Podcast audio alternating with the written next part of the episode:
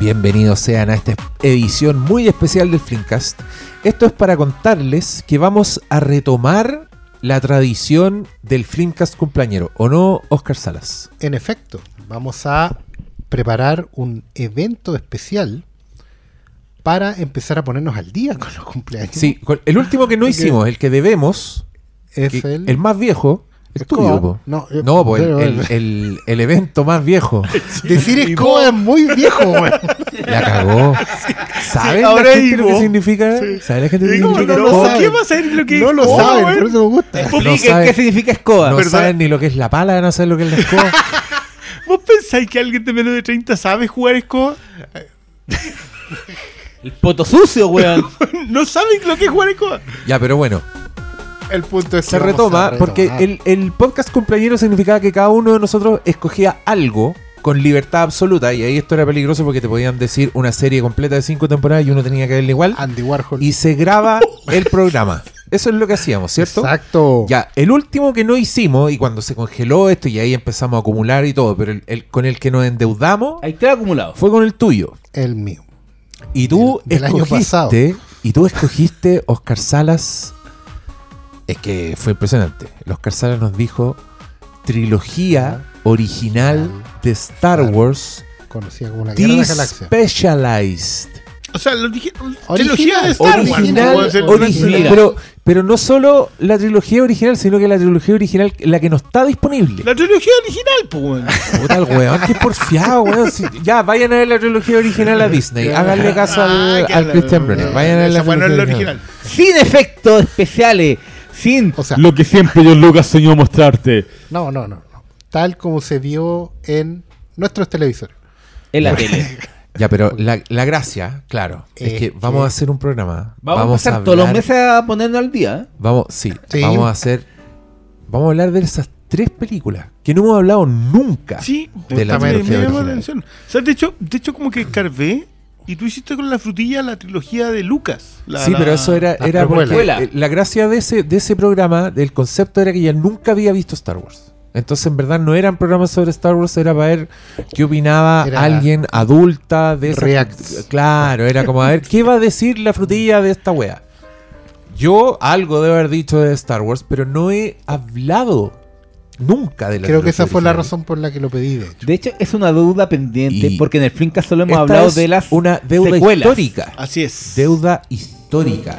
Para, Y una- para Juan Carlos que está escuchando. Deuda histórica hablar de Star Wars. Y una terapia creo que es necesaria. Creo que es muy importante. Saludos a Juan Carlos. Saludos a Juan Carlos. Creo que a esta altura es muy necesario que hagamos un poco de terapia y exorcismo volviendo a la fuente. Es Sí, muy yo estoy muy de acuerdo. O sea, para mí- Lo último que he visto de Star Wars. Llegué a un punto en mi vida en que no me gusta Star Wars. Y yo dije, ¿cómo? ¿Cómo es posible?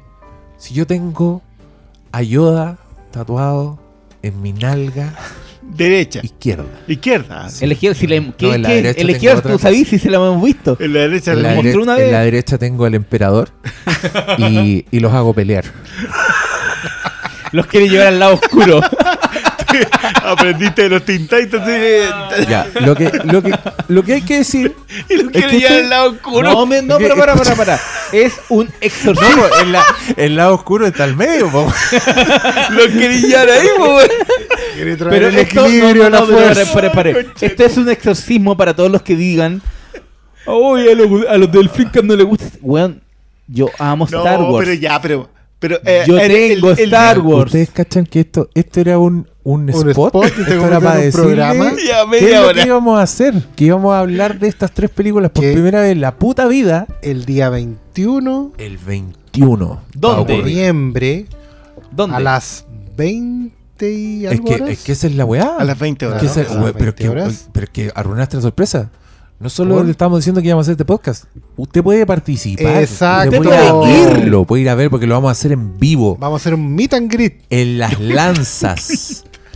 Bueno, Nos vamos a juntar ahí con sándwiches finos, tragos De hecho, deliciosos. la promesa es como, como Diego tiene tatuado a Yoda y al emperador en las nalgas, puede tener la firma en sus nalgas. ¿No? De ese Ah, tipo de. Yo pensé que me iba a pedir que fuera como con unos jeans así con, agujeros. ¿Cómo, se llamaba esa película en que el- un loco inventaba unos jeans en que tenían transparente, el, el- el- como justo los cachetes transparentes? No, yo no veo esas No. películas. No, eh. Yo veo otro tipo de películas, por Cristian. Greg Si tú Motola. sabes. no. Bueno, el que, el que sepa cuál qué película es esa, por favor. No, pero que también puedo salir como el vocalista Erasure en los conciertos, así que sale como vaquero y se da vuelta y tiene ahí los los- los agujeros Las precisos para las La gente va a demandar esto. Bueno, el punto es que tenemos Loco, tú evento... estás hablando de las películas de Axel Brown. No, no, no. Ah, esa es otra cosa. Será son parodias. Esos son parodias. Ese será otro Flincas compañero. Y se- Yo- ¡Ah, yo- chucha madre! Vamos a tener que hablar de Oh, eso. Es que, es que se puede. sí, yo insisto, nadie. Hasta ahora tú eres el Yo- más osado yo- que nos diste yo- tres Yo películas. quiero decir que la de Batman Ah, se esas merece. son películas, mere- esa weá se merece. Ya, pero no nos adelantemos. Digamos a la gente que tenemos evento No, presencial vuelve, no, vuelven los eventos presenciales. Full. en nuestro restaurante favorito, Las Lanzas Ñuñoa. El 21 del presente. Del presente mes de noviembre. Vamos a hablar de la trilogía original de Star Wars. Usted puede estar ahí. Entradas y- a la venta. Es que espérate, vamos a hacer una innovación. Así es. Hay dos tipos de entrada. Presenciales, que son Sí. limitadas, porque caen ahí que como 10 gatos. Así que apúrese. No, Ah, un poco más, más, no, acá en no, 20, no. 30. Caen 40. Que- Es que Ah, le, ya, le pero iba, caen, caen, le iba a caen, recordar que también estamos tenemos que entrar nosotros también ahí. Entonces ahí se Ah. reduce. Sí, ocupamos bastante espacio, Sí, sí. ocupamos harto. Pero bueno, son las presenciales son limitadas, Sí. pero también lo vamos a streamear. Ahora en regiones. Usted puede meterse por Zoom a la weá y esa entrada cuesta un poquito más barato que, lo- que el otro. So- solo porque no puede comer completos. Pero es ahora Solo sí en porque regiones. se pierde los completos. Solo porque se Ah. pierde estar ahí, pero puede estar de cualquier parte del mundo, puede sintonizar. Esto va a ser por Zoom. Así Sí. que le, le llega el link y cuando empecemos la weá, parte de esa reunión. Y usted lo ve en vivo, en directo. Como Y, si fuera... y después no, no lo ve por ninguna parte. No. Eso va a ser evento así Esto es de una vez. De Irastur. Y no como quedar- un cumpleaños, pues, como un cumpleaños, cuando la gente va y, y te saluda No, por tu cumpleaños, un después mes el resto después se no, sube. no ¿Es un vivo? ¿Cuándo se transmiten los conciertos en vivo? No se transmiten. Es, un Es una vivo. experiencia. Ahí está, Una experiencia, claro. sí. Eh, Es como la, como la de Matrix. Busque- Tienes que vivirlo por ti Bueno, mismo. las entradas, me imagino que si están escuchando ese spot, las entradas ya están a la venta. Sí, vaya a filmico.tv. Y ahí de la semana pasada haciendo la filmico.tv, más les vale que esté. Sí, sí, va a estar, sí, va a estar. Está, sí, es el tema del afiche. Pero bueno, bueno, bueno. Pero el afiche, tenía el afiche metido, en el- lo mandaste hasta en WhatsApp. Sí, lo tengo. Yo, yo hasta Ya, lo arreglé este- por inteligencia artificial. Esta es la interna, esta es la interna, usted no se preocupe. Sí. Nos vemos ese martes 21, compre la entrada. Y, y ahora sí que sí, ahora sí, Va a tener toda la full experiencia, desde gente del Filmcast que lo vio en cine, gente que no lo vio hasta muy viejo y gente que lo vio más joven. No, ¿En serio? no, eso sale caro. ¿es drama? Eh, O sea, cuando yo, no, no, no, es yo que iba a yo- wear con el podcast. No, al contrario, ahí no hay problema. Ah. Es el fútbol. Pero digamos hacer un podcast de fútbol. Yo me presto. Yo me presto para esa mentira. no, de hecho, cuando los vamos, cuando loco, con mi viejo los vamos a ver atrás. Para no, porque mi mamá tampoco disfruta. Mi viejo se compró unos fonos, o sea, le regalé yo unos fonos, en donde se los conecta y se pone a ver partido toda la tarde. Si mi viejo ve Camerún, Marruecos, no, no, no. ¿En serio? No, son 22, weón, estaba listo. Me hiciste acordar a mi abuelo que tenía su radio, radio portátil negra a pila. Y a la- el domingo, el domingo iba toda la familia de visita, se turnaban, pero ya todos. Entonces el almuerzo era como desde las doce y media y el viejo había comido y a la una, y me- una cuarenta y cinco el viejo miraba todo, agarraba su radio y partía para el patio. No, no importaba hablar con ni un weón, él iba a escuchar los partidos del domingo. Y, y se escuchaba todos los putos partidos, así como desde Cobresal Ah. Calera hasta Colo Colo. Bueno, yo te, yo te puedo contar. Te- ya empezamos. Te, Ya, te- ya, un capítulo sí, ya, de sí. Flimcast. Aquí hablamos de películas, etcétera. Pero pico, estamos hablando. Corre el Blue Label que trajo el Doctor Malo. Así que estamos conversando. Yo te puedo contar como persona que no ve fútbol. Que, pero sí me, me- me es fácil integrarme al espíritu del fútbol. Entonces yo llego a un lugar donde todos están viendo fútbol, yo me pongo a ver fútbol y No- puta, sé cuando hay un gol y entiendo. Ah. Pregunto como a quién le estamos haciendo barra para entender la película y, y disfrutar y en fin. La verdad es que estoy acostumbrado a hacerlo y no, y no cuesta, porque si me preguntan, digo, no, yo no veo, o asiento, o hablan entre ellos. La verdad es que hoy día fui a buscar a mi hija, que venía llegando a un paseo, y todavía no había llegado. Entonces estaba solo el padre de- de- del hogar. y estaba, sí, se notaba que yo le había tocado el timbre en el peor momento, como que estaba el, el sillón así perfecto. Un- Perdona, ¿a qué hora? Eran las 3 de la tarde, 3 y media, por ahí. Ya. Y en la tele, un partido de fútbol. Era de la, de la League, parece. Era Ya. Chelsea, ponte tú. Ya, el Chelsea, ya. Eso, eso está ahí. Yo llego como siempre, me siento, mirada al frente de la pantalla, tratando de entender ya qué partido estamos viendo, para, para ser un animal social eficaz. Y este señor se para como en los bolsillos, con las manos en los bolsillos, así. y Parado con las manos en los bolsillos, Mirando, mirando hacia la pantalla, yo ocupando su puesto, donde, donde, donde, porque si no se habría sentado al lado. Ahí me di cuenta que me había sentado en su puesto, porque por algo se quedó parado con las manos en los bolsillos. Y me dice, ¿te gusta el fútbol? Y yo le digo, nada, nada. No, no tengo idea quiénes, quiénes son estas personas. Me dice, y le digo, ¿y tú? Me dice, no, yo tampoco. y ahí vino el silencio incómodo en que yo estaba entre, bueno, ¿para qué chucha tenés puesta esta weá? Dime de entrada, pues weón, te cambia la tele. En fin. Pero fue, fue muy chistoso. Yo, yo, yo llegué a preguntarme, dije, ¿llegaré a algún punto en mi vida en que ponga un partido así? Aunque no me guste, solo para sentir... No, a mí me da risa la respuesta social. Así como, sí, a mí tampoco me gusta para estar en sintonía con la, ¿Tú crees, con la ¿Tú crees que, tú crees que fue Corte, el No. buen está vestido de hooligan, weón. No. Es que está- igual estaba viendo un partido de la, de la Premier League, pues. eso? No, eso, eso yo, yo me quedé pensando y yo dije, ya. Pues dije posibilidades. Estaba Pero ¿por qué? Si no tiene nada de vergonzoso No, estar yo viendo... creo que el buen dijo así como para ser cortés. Creo que estado viendo como, no onda, sé, pádel. Por como eso- que todos huevean con el pádel. Yo no sé ni cuál deporte. güey. Ya he visto pasar tanta talla. Ah, no vamos a jugar pádel. Y ya caché para dónde va la talla, pero todavía no sé cuál. Yo necesito que me expliquen la diferencia con el pádel. frontón, weón. Oye, Con el me frontón. escucho, ¿me escucho? ¿Me escucho? Sí, Se te escucha bien escuchas. Sí, te. El pádel es una especie de pelota vasca, slash tenis, slash Badminton. badminton. De hecho, una mezcla como de tres deportes.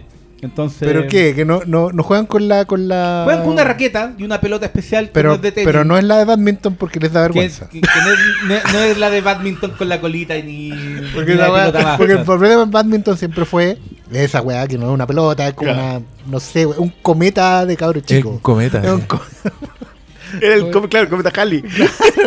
oh, le pegaste a la, a la, a la cola del cometa. Ah, la weá, fue la chucha. Hizo efecto. Yo, yo tengo amigos que juegan pádel, así que les voy a preguntar.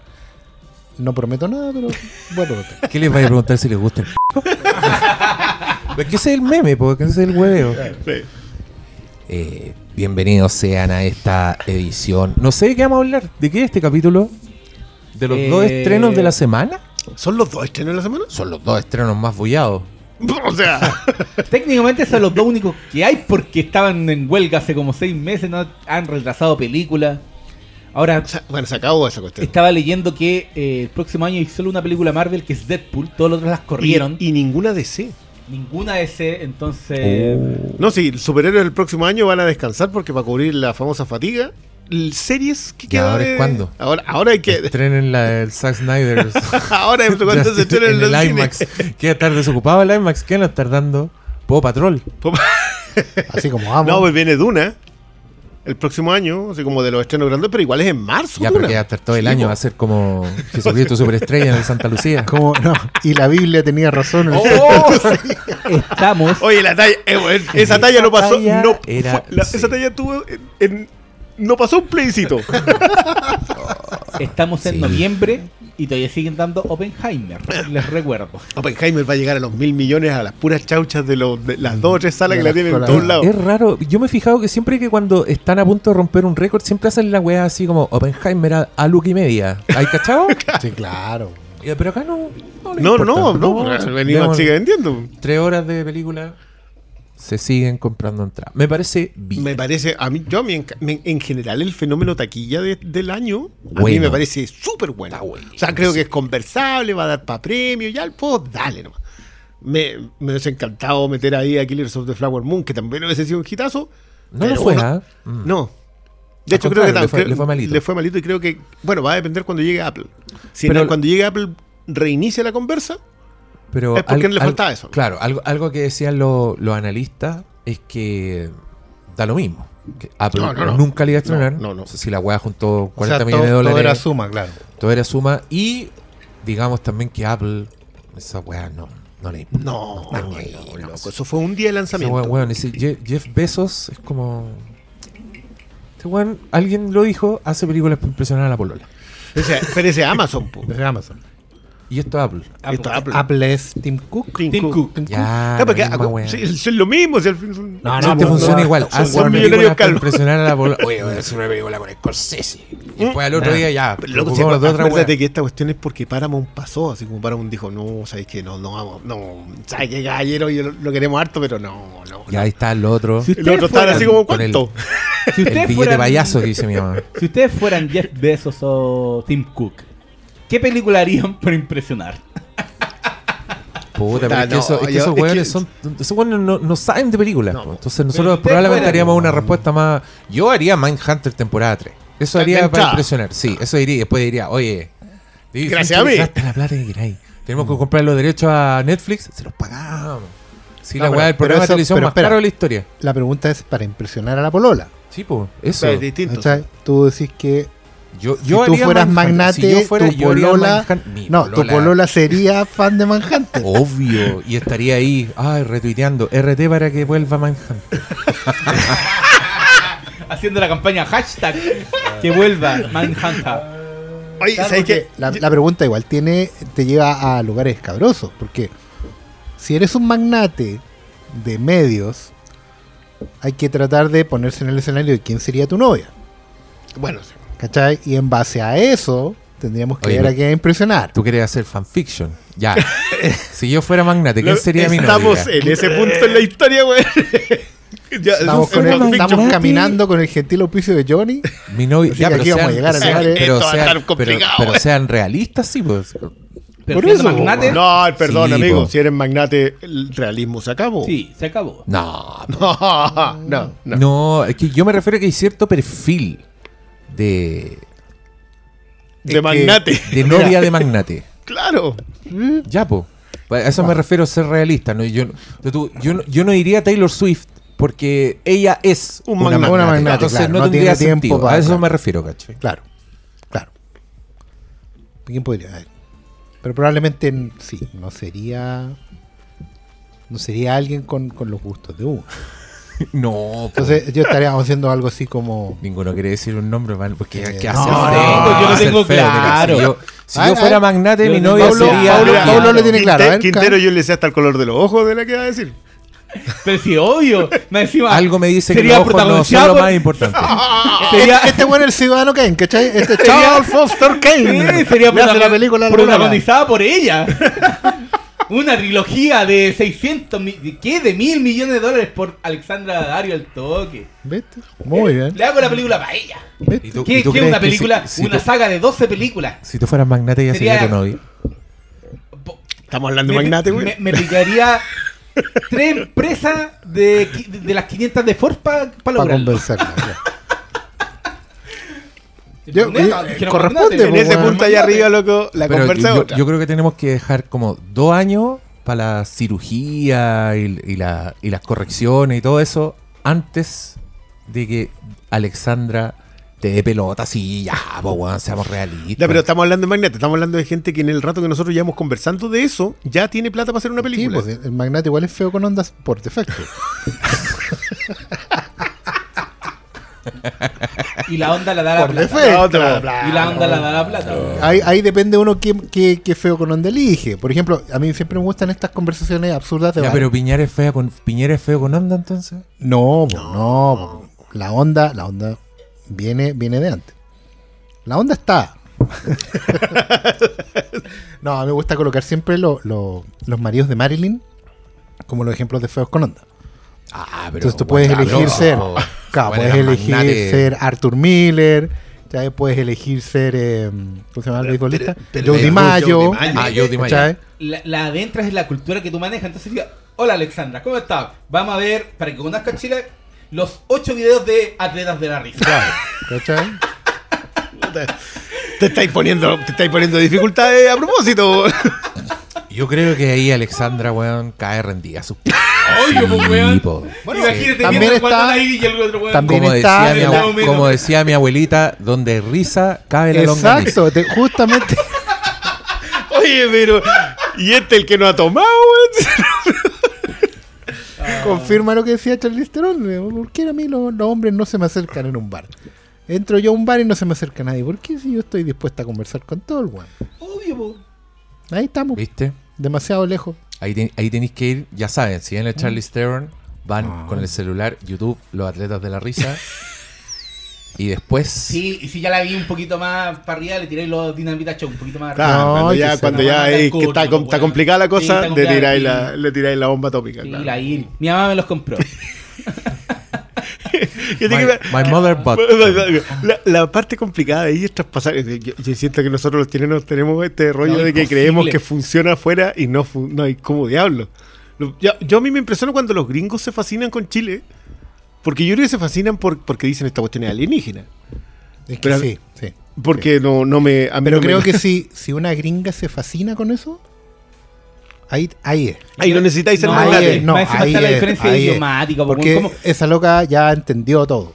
Y va a ir a va a ir al final. Entonces, Entendió todo. entendió todo. Entendió Sí. todo. Hashtag Cuando una gringa, todo. cuando una gringa dice que le fascina el puta el weón, weón, weón. Esa wea- ahí es, ¿cachai? Ahí no, Ahí es. no tengáis dudas. Ahí, Tú- ahí, ahí le, podéis tirar, le podéis tirar el chiste de Meloni Melame. Sí, ya, sí. tus pies. Sí. Oye, quiero decir que el responsable de toda esta cuestión, a pesar de que no vamos a entrar hablando de esa, es, Es que- es el chiste del, del Pipo Arancibia que salió de Killer.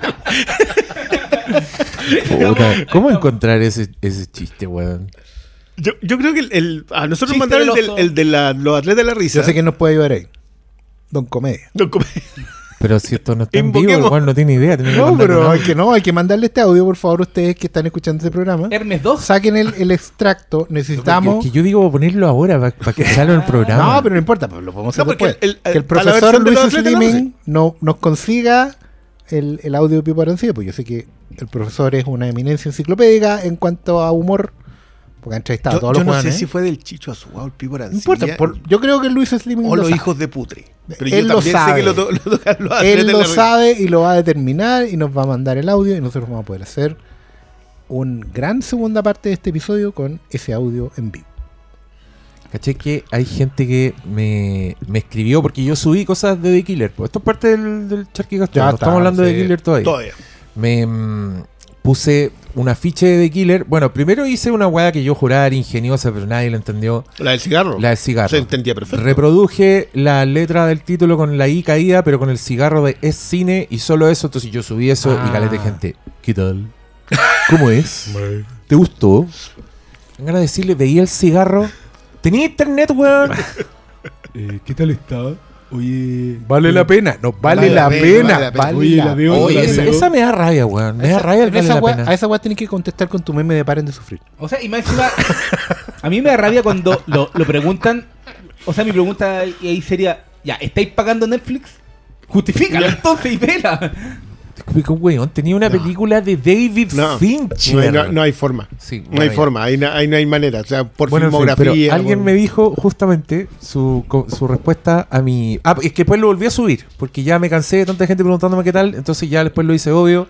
Subí una ficha de Killer y le puse 5 estrellas, que es lo máximo en Letterboxd que la gente hoy día está acostumbrada a usar, entonces Ah, ya... se- la- ahí hay que estar. Claro, y alguien me, me contesta y me dice, muy buena, aunque el chiste del oso, fome. No. Amigo, Parte de la crítica de la apreciación cinematográfica le bajó punto a la película porque fome el chiste. Yo, quer- yo quería reír, pues, weón.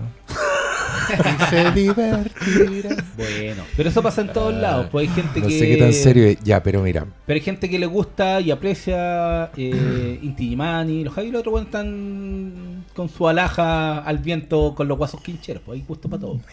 Oh, Mira, no, me encantó, perdón, pero la referencia a Juan y Lennon, bien ahí. No, yo tengo que decirles que en la versión Atletas de la Risa es otro el animal. Ah. Ah, ¿qué Ya estamos es? viendo la Es un enciclopedia del humor. gorila, weón. Un gorila. ¿Y por qué andar cazando un gorila? Andaba cazando gorila. El weón llega a la selva. ¿Por qué? ¿Por qué? De repente hay un gorila arriba de una hueá de árbol. ¿ah? Y andaba con Jockey el chuche de humano. A ver, esa está ya en vivo porque cachai que había alguien con jockey ahí mismo. Le gustaba enterarse los troncos en la rama. Yo la dejo ahí, Alexandra, piénsalo. Podríamos Este, tener. este, este es el plan de seducción del doctor Malo. Y hay un gorila, weón, arriba de un árbol. ¿ah? Weón, partíamos de un irrisorio que era ser magnate, weón. Más o menos. Con tu conchetumare. Oye, weón. Por este eso después nos pone restricted en, en Este Spotify. chiste este, dura tres minutos este video. Bueno, pero si hubiera pasado esto, si Tilda Swinton estuviera diciendo estas cosas, el amigo que me escribió estaría Y el feliz, ¿o ¿no? Cachó el gorila y apuntó a ella. ¡Pa! Conchetumare. No le pega la rama ahí al gorila. Saca la conche su madre el gorila, pues, weón, y queda el gorila ella. Oye, pero el medio Y el desvío. cazador dice, me lo pité al culiao. Va con la escopeta. Es distinto este chiste. No, No, no, es el no, mismo, el. El Ah, el cuello al culiao. Los amarrea con Lo da vuelta. Ahí hizo gesto. Se lo manda a guardar. Se lo Se manda a lo guardar. manda a guardar. ¿Viste? Se lo manda a El guardar. weón se fue para la cagada, pues, weón. A los días el weón vuelve de nuevo. Con una ametralladora de esas mexicanas. y el gorila el mismo chiste. Oh, la gente que no ha visto Tequilero El no buena punta. Y ahora se van a acordar de los atletas. Déjalos ahí, déjalos ahí. Está bien. ¡Ah! Deja la media cagada en el árbol, pues, Yo necesito que alguien edite la película Con el audio. y le ponga este audio a Tilda Swinton y se lo mande al amigo que me escribió para decir que el chiste era fome. Me lo pité, conchetumare. Y no despierta el gorila culiado de nuevo, lo agarra conchetumare, lo azota contra un árbol, le baja los pantalones, tres cachas conchetumare. Hasta un plátano le metió la garra. El cazador conchetumare. Si duele, pues huevo no. Ay, ¿por qué no pescamos un día un capítulo? Un, un- weón. DVD o la. Vuelvo con un tanque, ¿viste? Era un volver al paseo humada, un audio comentario. Volver al paseo humada. Está en la copa el weón arriba. Y el weón con el tanque. Doble munición, coche. ¡Pah! Hizo cagar toda la selva, pues conche, tu mató hasta Jane, Tarzán, todos muriendo. Oh, Cae el gorila al suelo, weón. Todo ensangrentado, conche, tu. Todo hecho tira los brazos ahí en el suelo. Ahí. Llega el cazador. Ahora sí que me lo metí. Y no despierta el gorila, pero el gorila sí le dice: Te gusta harto el pico, chucho. Yo debo decir que estoy emocionado de que al fin un video del atleta de la risa estuviera presente en el Flimcast. oh, Pronto se viene el audio comentario.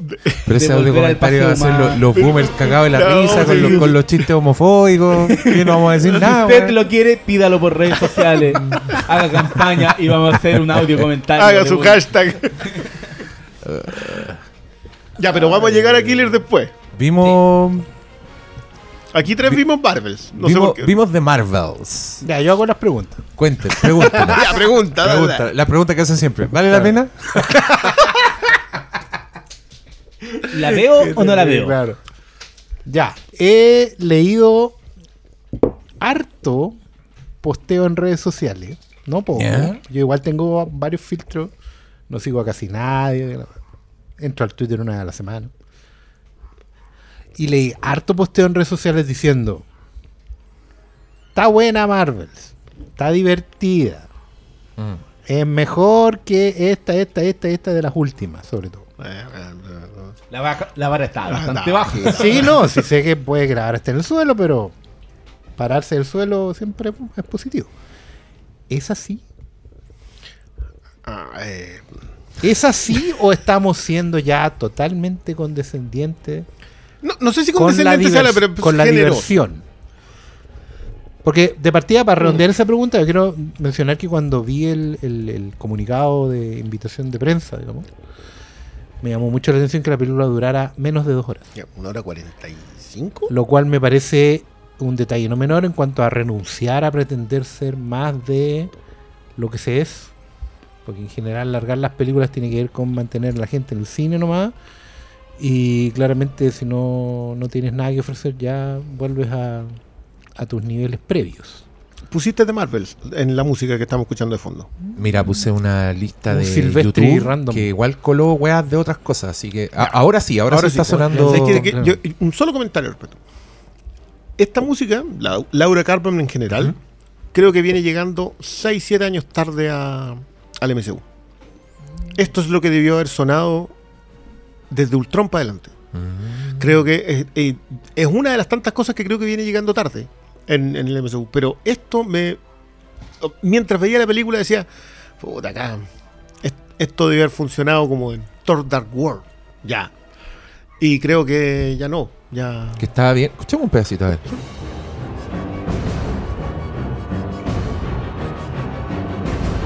Está bueno. Sí, pues se anda más cerca del Elfman de los Batman Claro. Returns, ¿cachai? De Beetlejuice, de, de, de- de como de vieja escuela de aventura. O sea, ella Silvestre trabaja en vieja escuela. Exacto, ese tipo de cosas. Entonces, como, como que sentí que dije, pucha.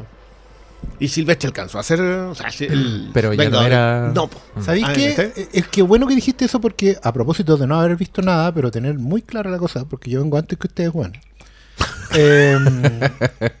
creo que Yo vengo el para mí, para mí uno de los principales problemas justamente de eh, este, este como pérdida en el vacío del MCU tiene que ver con haber renunciado muy rápidamente a muchas cosas que son esenciales del género.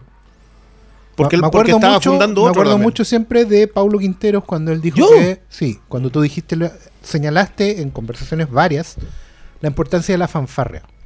Ah, sí. Y cómo la fanfarria en la música de los superhéroes es primero una declaración de principio.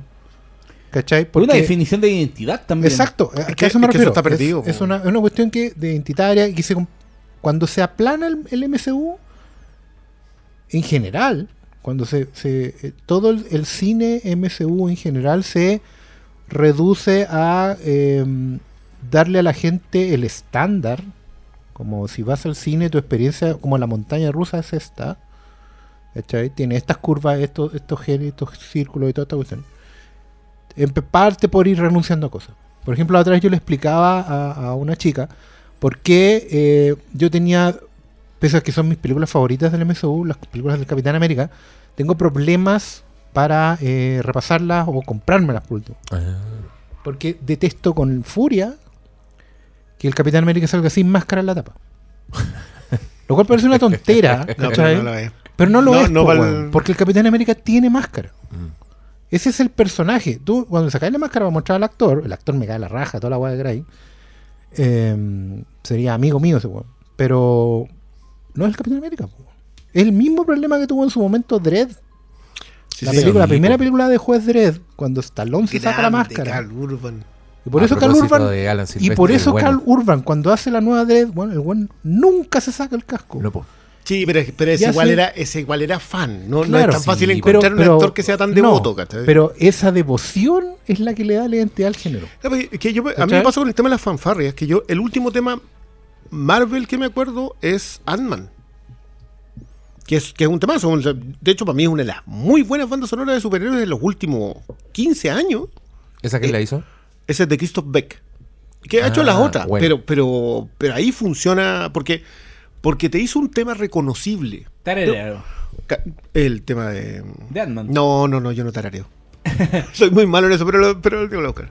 Pero es bueno, tiene como. Aparte que funciona como Es heist. que es como sacó el Eh. tema eh, Oscar. Obviamente, todos volvemos a Los Vengadores, que es la gran Pero fanfarria. es la fanfarria. es la gran fanfarria. La- de ahí uno puede decir que la música una. de Black Panther. Sí, pero, pero la, claro, porque es de Silvestri. Pero la mezcla Sí. después en la otra. Pero tenés razón, la de No, Black eh, Panther, eh, Black Panther Estamos tenía la vocación. No, pero aparte yo diría que la música de Black Panther sería como. Pero la, música otra- de Black Panther es buena, pero yo no podría identificar un tema en Wakanda Forever. Que está como que funciona muy bien. No sé, pues, ¿cuál es el tema central de Shang-Chi? O de Black Widow. Qué pena, weón. Black Widow puede haber tenido un Qué gran tema. Black. Widow tendría que haber tenido Black más Widow tenía Sonic una tema. po. un, un tema de. ¿Cómo se llama el músico Blake Edwards? De. Cla- eh, eh, De Fort Bacharach. o Mancini. O Mancini. Mancini.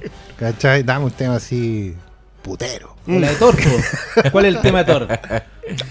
Tenía que haber tenido una banda nórdica. no, claro. No, que ustedes, no- son muy jóvenes, pues ustedes no se acuerdan de las, ba- las bandas sonoras, entre comillas, los temas de, la- de las series animadas. De las primeras series animadas, que esos que eran motion comics, básicamente. Sí, pues, que agarraban a Kirby y que fotocopiaban. una Kirby Sí, y, y pasarlo por la tele. Esos temas eran extraordinarios. El de Iron Man, la, la gente lo puede googlear, era una weá. Un tema James Bond así. fino. Y el de Thor era para cantarlo con jarras de madera, golpeando mesones. ¡Score! el, el de, el de Namor era una wea odiosísima, también para cantar así con orquesta. Y no, el de, bueno, el de los cuerpos fantásticos era una joya de tecno sci-fi. Ahí está el de Iron Man. No. Y el coro con la, con la niña. Si vamos, si vamos a decir que en ese... Perdón, este no lo vieron, obviamente, La porque están escuchando un wea. podcast, pero acá hacen la mímica buscar. No, y, y el Del de Hulk, el de Hulk se sincroniza No, pero- exactamente con la pata aplastando el tanque. Pero yo creo que también Wow. el tema de identidad, el, el mejor ejemplo es el tema de Spider-Man animado que hasta el día de hoy lo me- siguen de una u otra forma La psicodelia. Es. Spider-Man como Entonces, icono de la creo Lo que hizo psicodelia. Danny Elfman, se- o sea, yo en general Spider-Man encuentro que es un ha sido uno de los pocos personajes que ha pasado por la etapa que haya pasado, tuvo alguien que le hizo buena música. Creo que también porque tiene que ver con el desafío anterior. La de Raimi era excelente. La de Raimi de lo de Danny Elfman era tremendo, incluso lo que hizo Christopher Young después, pero lo, que, lo de Danny Elfman es tremendo. No es la serie animada Lo de, lo. Horner, lo de Zimmer, las series animadas en general, y hasta lo de Giacchino también tiene identidad, pero no es suficiente. ¿cachai? O sea, que yo creo que también tiene que ver con la conversación de fondo acá. Llegamos al momento en donde no es suficiente porque no estáis dando nada. Acá Exacto. le, No le le querí- está haciendo nada a tu chaqueta. La, ley del mínimo esfuerzo no, no rajuñando Ya. el respaldo de la si, silla. si, si quieres una expresión a propósito de Marvels, creo que llegamos al momento del mínimo esfuerzo. Que yo creo que tiene que ver con el paseo a la televisión. La gran gracia de las películas de Marvel era, por mucho que nosotros criticáramos, yo, yo perdón, voy a, voy a ir por mí, de que eran capítulos de una serie larga en el cine, seguían tratando de ser una película. Ya. O sea, yo, yo puedo, no sé, criticarle lo que queráis a Patrick Doyle, o sea, perdón, a Patrick Doyle, a Kenneth Branagh en Thor, pero hizo su capítulo. Sí. Cada uno de todos los directores fueron haciendo su capítulo. Pero era una película. Lamentablemente lo que le pasa a Marvels es lo que le va a pasar en general al MCU ahora en adelante, que la gente que viene haciendo las cosas es de tele. Sí. ¿Cachai? Era distinto cuando Kevin Feige estaba encima de los rusos y te hacía un capítulo Civil War. Está bien, a los cabros los sacaste de Arrested Development Community. y Community, pero te terminaban haciendo un capítulo completo. Yo siempre hablo de esto a propósito de lo que hizo JJ Abrams con Misión Imposible 3. Misión Imposible 3 es una temporada de Misión Imposible comprimida en dos horas y algo. Y tú podís ver, tú podís ver los capítulos, podís rayarlo así con el, ah, aquí terminó un capítulo, aquí venía el otro, aquí venía el otro, aquí venía el otro. Y ahora eso yo lo vi en pantalla. Eso se masificó. Ah, hecho- Yo vi el capítulo de Marvels, vi un capítulo de televisión en, la, en, en el cine y reconozco que me sacó de la película muchas veces porque yo sentía ya, este es el capítulo en el que van a un planeta exótico en donde alguien tiene una historia así como media graciosa, que igual era graciosa, y tenía una escena de baile. Porque tienes un personaje que es pakistaní, entonces obviamente hay baile porque esa gente solo sabe bailar con muchos colores. pues, y estaba. Y yo dije en un momento, ¿sabes qué? Esto en manos de alguien que dirigiera cine, que no necesariamente estuviera haciendo cine, pero sí tuviese la escuela de hacer una película, hubiese sido un gran momento. Es que Pero claro, no, que ya la renuncia se entiende que está establecida. O sea, autores, se parte los de- autores no quieren trabajar en MSU por razones lógicas. Eh, y ya el MCU sabe que su público es un público televisivo, es un público que lo va a ver en pantalla pequeña. Es un público que lo va a ver, eh, como decimos nosotros, con el computador en la guata, eh, que lo va a ver parcelado probablemente en su teléfono, que va a ponerle pausa y va a salir a hacer otras cosas. Si es que le ponen pausa, lo más probable es que pasen de largo y después retrocedan. ¿Cachai? Son, son estructuras que ya están asumidas como tal, no son estructuras de película. Pero es que no tienes nada que hacer en el cine entonces ¿sabes hoy día. po. Mira, tomando esto de, la, de lo que hemos estado hablando de la identidad, eh, del aspecto televisivo, uno al ver una película Marvel sabe a lo que va. Va a ver el, el nuevo episodio de la gran teleserie sin terminar de hoy por hoy por el cine. Que no era The distinto Marvels- en los cómics, Sí, quiero sí, decir. sí. ¿eh? No, The Marvels a mí eh, debo decir que está divertida. eh, está mucho mejor de lo que yo esperaba. eh, comparan- eh, tomando en cuenta lo que fue la primera película de Capitán Marvel. Eh, Mala la weá. Que, que era, Era mucho mala. más, era mucho más genérica que sí, esta. ¿eh? sí, pero aún así yo vi el molde. Y eso fue lo que a mí me sacó. Yo vi una vez más al villano genocida que bla bla bla. Oye, ¿qué Una onda, vez ¿qué onda más con los negros al- eugenistas que tiene Marvel ahora? Todos los villanos son negros eugenésicos, weón. Una vez más vi el agujero en el Pero, cielo. ¿viste? ¿No viste, viste ese tráiler? Salió un tráiler de, de Marvels Ya. que era... Yo lo vi después y lo encont- encontré que era un robo. Era Balcernac.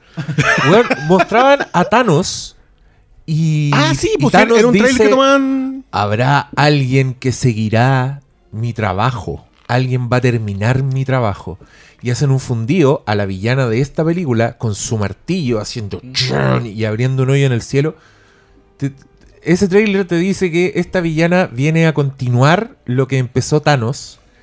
Y déjeme decirle que Mi- amigo, no- no, no, tiene y- ah, nada. Es que, es que es- ¿tú te nada. acuerdas del villano de la primera Guardiana de la Galaxia? Que era Lee Pace. Era el Sipo. ¿Cómo se Era- llamaba ese era? Ronan el acusador. Ronan, Claro. ese. Que, ¿Era de hecho, ese es-? Era Lee Pace, pues. Mira el emperador de fundación. El- y un- Haciendo y un eh, sé. y, un, y un hombre hermoso, quiero decirlo. Sí. Pero ese villano es la extensión hasta acá. Porque la historia de los Kree se ha contado así como, como por cuatro o cinco películas de fondo. Y series. Y, co- y con, y con poco y con poco poca profundidad. Y con poco hilo conductor. ya. lo, lo cual es un Pero ¿sabes error. bueno. El- el- Porque que la yo- historia de los Kree, sí, Es pero es que renunciaron en a la guerra de Kree School. Es importantísimo en el universo Marvel esa weá. Porque los Kree son. Bueno, no, no, no voy a decir qué país son. pero- Ya, No, pero pero ese- que ese- esa, esa serie eh, yo no la vi. Yo, yo ya estoy ¿Cuál? muy ¿Cuál? Secret Invasion. Ah, Secret estoy Invasion. muy No, desconectado que no de, importa, de Marvel. No, no me importan. No me Es importa que de hecho el Nick Fury de esa serie es completamente distinto al de ahora. Pero lo que es que sé que el molde básico de... A mí mi problema con esta serie fue... O sea, con esta... Bueno, No, no esta serie. Perdón, no fue error. con esta película fue que... Yo viéndola, yo decía... ¿Cuántas veces puede suceder que la Tierra, o el mundo, el que sea, eh, corre riesgo y ese riesgo pierde sentido? Porque ya lo viste. Yo van 25 películas, 26, da lo mismo el número, pero en esas 20 es, han estado en riesgo de destrucción total. Entonces, cuando veis que el planeta está en riesgo, ese riesgo ya pierde todo sentido porque es lo que estás viendo siempre. Mi problema con esta película es que la base de historia yo lo encontré muy poco inventiva. Es una vez más lo mismo que venimos viendo siempre. Y sí, el personaje de Kamala Khan, súper bueno. La actriz también súper bien. La dinámica de la familia, me gustó. Creo que saca un poquito el molde y hasta le roba la película a, a los otros dos personajes. Pero el Cuando molde, habéis visto la serie ya sabías cómo iba base, eso. la- el molde, la base, ya está visto. Entonces, una vez más llega George Harrison mirando al techo diciendo, esto ya se ha visto. Y es que esto ya se ha visto. Y ese es mi problema con esta película. No está tan mal, pero lamentablemente se ha visto tanto que me dan ganas de pegarle, ¿cachai? Porque, aunque no se lo merezca, pero es que es, es contra... Es, es ganas de pegarle al sistema que está instaurado. Y eso es lo que a mí me pasa con esta película. Vi nuevamente al planeta en riesgo y no me importó nada. Porque sí, uno viendo esta película sabe que no va a pasar nada, pero también eh, ya he visto 20 películas en donde ha pasado esto mismo. Vi al, al agujero en el cielo. La vi al- 33. la 33. Ya vi al, al villano que va a ser un genocidio que ya da lo Ya, mismo. ahora, pregunta. El riesgo, mataron todo riesgo de estas películas. Y ese No, hace, rato, yo creo. Pregunta: ¿se supone que esta película encajona, embona, eh, te lleva a ya un cierre de este capítulo? Pregunto por qué, porque se Eh, supone no, que No. Con el dolor de mi alma, eh, el, siguiente capítulo parte con mis personajes, porque son míos, no ustedes. De los cuatro fantásticos. Eh, Em, entonces, se supone que este capítulo tiene que cerrar en algo, ¿no? Bien redistribuido. O van a Ah, tener que venir los sea, fantásticos a salvar mira, la weá. Esta película cierra su historia, ¿cachai?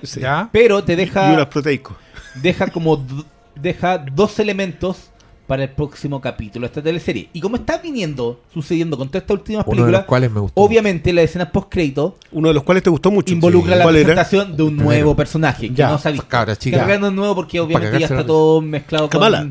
con la Ah, no, nostalgia y el multiverso, ¿cachai? Claro, es que a mí lo que me preocupa es eso, que yo veo que han contado, ya seamos condescendientes, han contado historias del multiverso. Como que hay posibilidades de la weá. Pero no veo que hayan en- encajonado un villano todavía. O sea, en Loki sí. En Loki sí, ya. En Loki sí. O sea, hay que ver la tele, qué lata. No, no, o sea, Em. si, si- si me lo preguntáis a mí, la inversión en televisión solo con Loki. No, ¿sabéis qué? Con Kamala, con Loki, con She-Hulk Ah. es más interesante. Todo lo por, las por por lo diverso en géneros que se volvió. O sea, Ya. She-Hulk es derechamente una comedia. Y los tonos que Y los tonos. O sea, el- mi gran problema hoy día es que yo no estoy viendo nada distinto. O sea, Quantum Manía es igual de genérica. La gran gracia de la primera Ant-Man es que era una heist. Tú estabas viendo una película que coincidía que tenía a un Gil que se, se hacía chico, pero el Sí. resto era el tono Sí, de una sí. heist movie. Sí, ese es el problema, que hoy día el cine se siente más chico que la tele. O sea, y sé que, de hecho, O sea, aquí. yo, yo, yo a mí lo de Loki tengo que reconocer que la segunda temporada, yo en un principio yo fue así como, ya, esto está bien. ¿Mm? Me- estoy sorprendido, está bien, pero ya hay un, un punto en donde dije, ya, esto está bueno. O sea, Claro, porque pero- son, son episodios encapsulados. Pero entiendo, que- pero entiendo que Loki termina Lo, Loki termina. Y ya no hay más Hitler. De hecho, a mí. se jubilan, no, no, y de hecho, a mí lo que más me gustó es que Loki te demuestra que no es necesario seguir con la teleserie de crearte el puente para el ¿Qué? siguiente producto, ¿cachai? Loki viene, se preocupa de, de su serie. En un momento en redes sociales yo vi a alguna de la gente que yo sigo diciendo que iba a aparecer tal cameo o tal, esperaban apariciones de lleno de otros personajes. Y no sucede. Y eso me gustó mucho de Loki, que se preocupa de su historia, de ser fiel de Es la que que de, contando de se la primera preocupa de temporada. hacer una historia. Que esa, esa es para mí una de las claves del Loki, que los tipos se, se tomaron la idea, ya, tenemos que llegar de aquí hasta acá. Y para llegar de aquí hasta acá necesitamos desarrollar personajes, necesitamos crear los personajes, necesitamos que los personajes te importen. Y ese trabajo se lo tomaron. Ahora, de nuevo, yo para mí me, me pasó y, y- y que fue una sorpresa. Mi- el, eh, pero el inconveniente sigue siendo el mismo. Cuando tú estás viendo que con el mismo material de origen se puede hacer algo así, vas al cine y ves Menos. mucho menos. Entonces, ah, claro, ahí entra a complicarte. Ahora, yo quiero decir que esto es súper complejo de conversar como comiqueros. Porque como comiqueros nosotros estamos sumamente acostumbrados a que no hay riesgo. O sea, lo que dice Quintero, Sí, creo que la última vez que vimos un riesgo real en los cómics fue con Alfred. Y que lo ha mantenido hasta el día de hoy. Hasta el día de hoy, pero fue la última. Man, Cállate, pues fue hace cuánto. Y no, no, y, y yo creo que el problema no es ese, el problema es que, es verdad, para la gente que no lo sepa, Alfred murió en una historia de Batman y se ha mantenido muerto como una muerte real. Eh, pero probablemente antes de eso, muerte real en los cómics. Antes de Alfred, el tema es, sí, Alfred tiene 5 años muerto, Cinco años. ya, Es que- pero antes de eso, 25 años.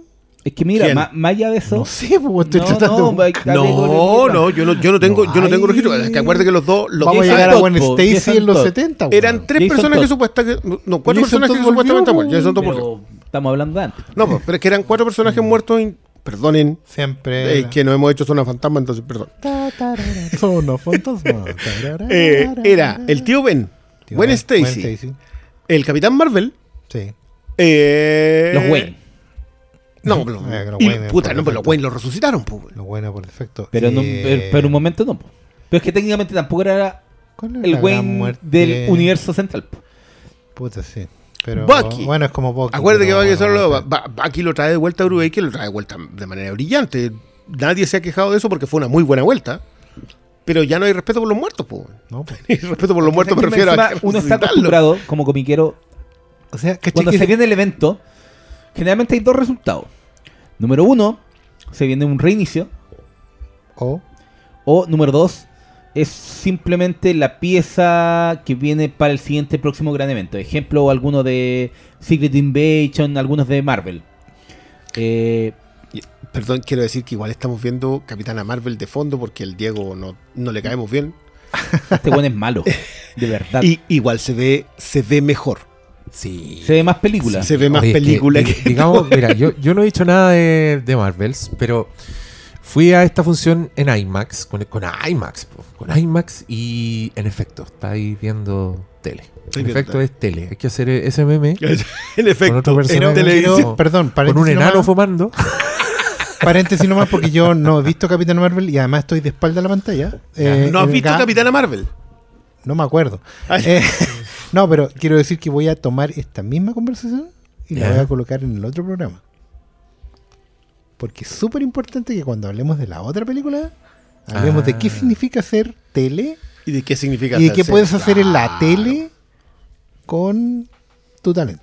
Y- y- y- No, mira, yo, yo creo resumirlo para que, para que se entienda. En, en mi léxico, cuando la distinción entre tele y, ma- y más cine significa que simplemente usáis menos los recursos cinematográficos, propiamente cinematográficos. Los planos son menos interesantes, son más funcionales, más... eh, filman al que está hablando y plano en general para la acción y, y- y así más o menos. Se siente un poco... Hay menos preciosismo. Claro, y, y menos, menos propuesta, ¿cachai? Una cuestión bien plana. Pero me pasa lo mismo que a ustedes. Yo también, pese a que ese señor que me escribió en Instagram, que nos dijo que éramos haters del MCU, creo que particularmente yo me han gustado los últimos que he visto. Me, O sea- perdí, me perdí Quantum Mania, pero sí me gustó el multiverso, me gustó No Way Home. Entonces, Doctor Strange, lo defendiste. claro, para mí la... la, la- Loco, lo- nosotros todos aquí defendimos Chanchi. todo, todo Sí, aquí defendemos Defendimos Shang-Chi. Chanchi a propósito de que estaban, los dos primeros actos estaban muy bien estructurados. Sí, no, y creo que hemos dicho.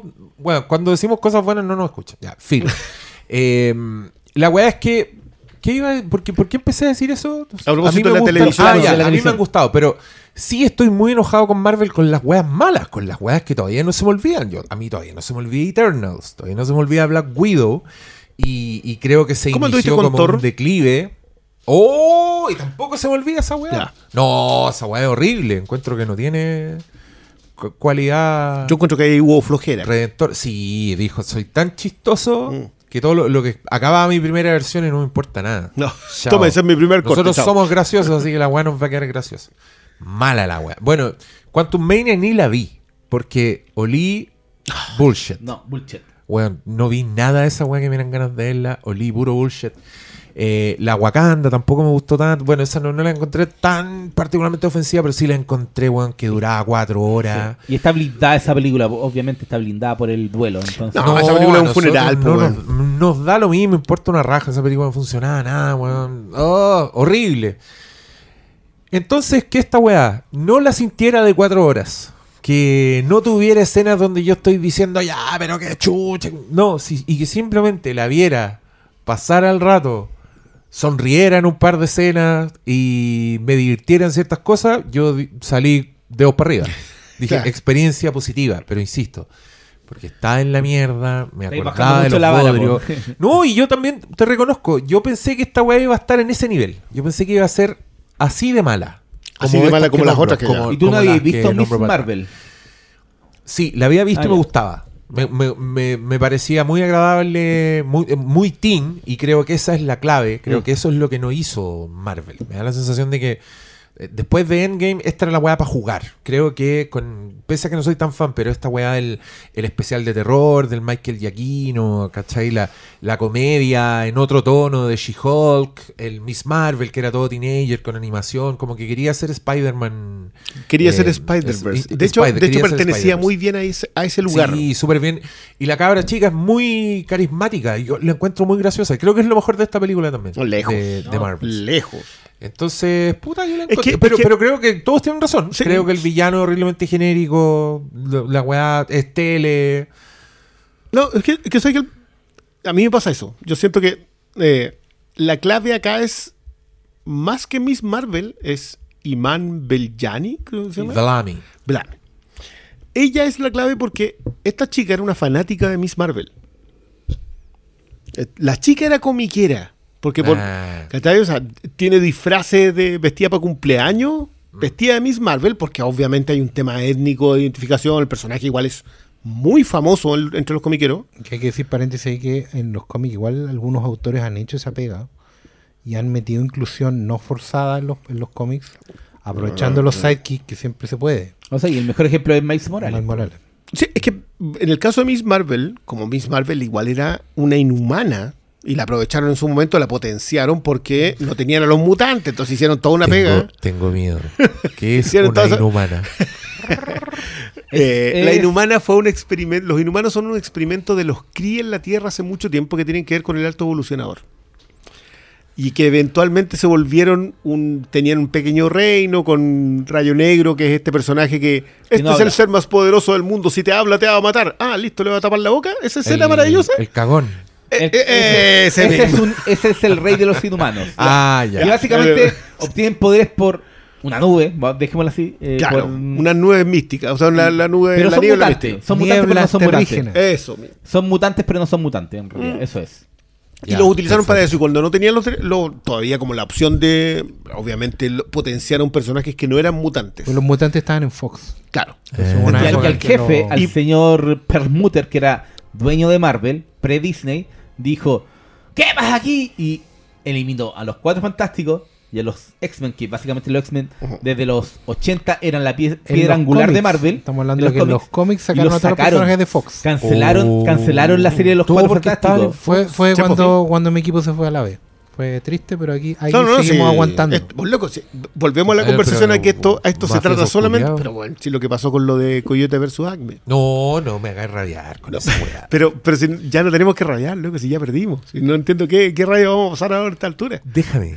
Tú lidias con el mundo De tu manera. y De de. Yo lidio como el monito de intensamente ese que se le prende el fuego en la cabeza. Qué buen trailer. Está buena. Ojalá sea buena. No, siempre toda la fe en esa wea. Sí, pero. yo Aparte creo que, mi hijo está en la edad justa para ir a verla. weón. Oh. Sí, esa cuestión agarra. A mí me encanta que el trabajo que hace Pixar con el tema generacional. yo, yo no, weón. La mía es más chica y me, me da miedo que la induzca. Me induzca ansiedad. Obvio, después me va a decir, ay papá, tengo ansiedad. Mentira. Ah, ¿qué es ahí? Vos no vos de sabés- lo que es tener vos no ansiedad? Todavía no, todavía no llega. Todavía no está en tu tablero, déjate. Oye, yo no sé si quienes van a querer seguir hablando mucho más. Pero. Oye, ¿eres tú el que quería hablar de esto, Pablo? No, no, no. No, yo les dije, hablamos 20 minutos y se terminó esto. Pero. Llevamos 50. eh, porque con todo el, con todos los atletas la risa ahí expandió, pues, weón. Sí, Pero creo pues que mi punto con. con todo esto es que. Como que de repente como que me da lo mismo. Estoy como una parada de ya, ya sé a lo que voy. Eh, también veo gente, este es lo mejor. Veo muchas, vi muchas eh, reacciones condescendientes, pero a diferencia de antes ya me da lo mismo esa. Como ya, bueno, te gustó, te gustó. Pero mi problema es que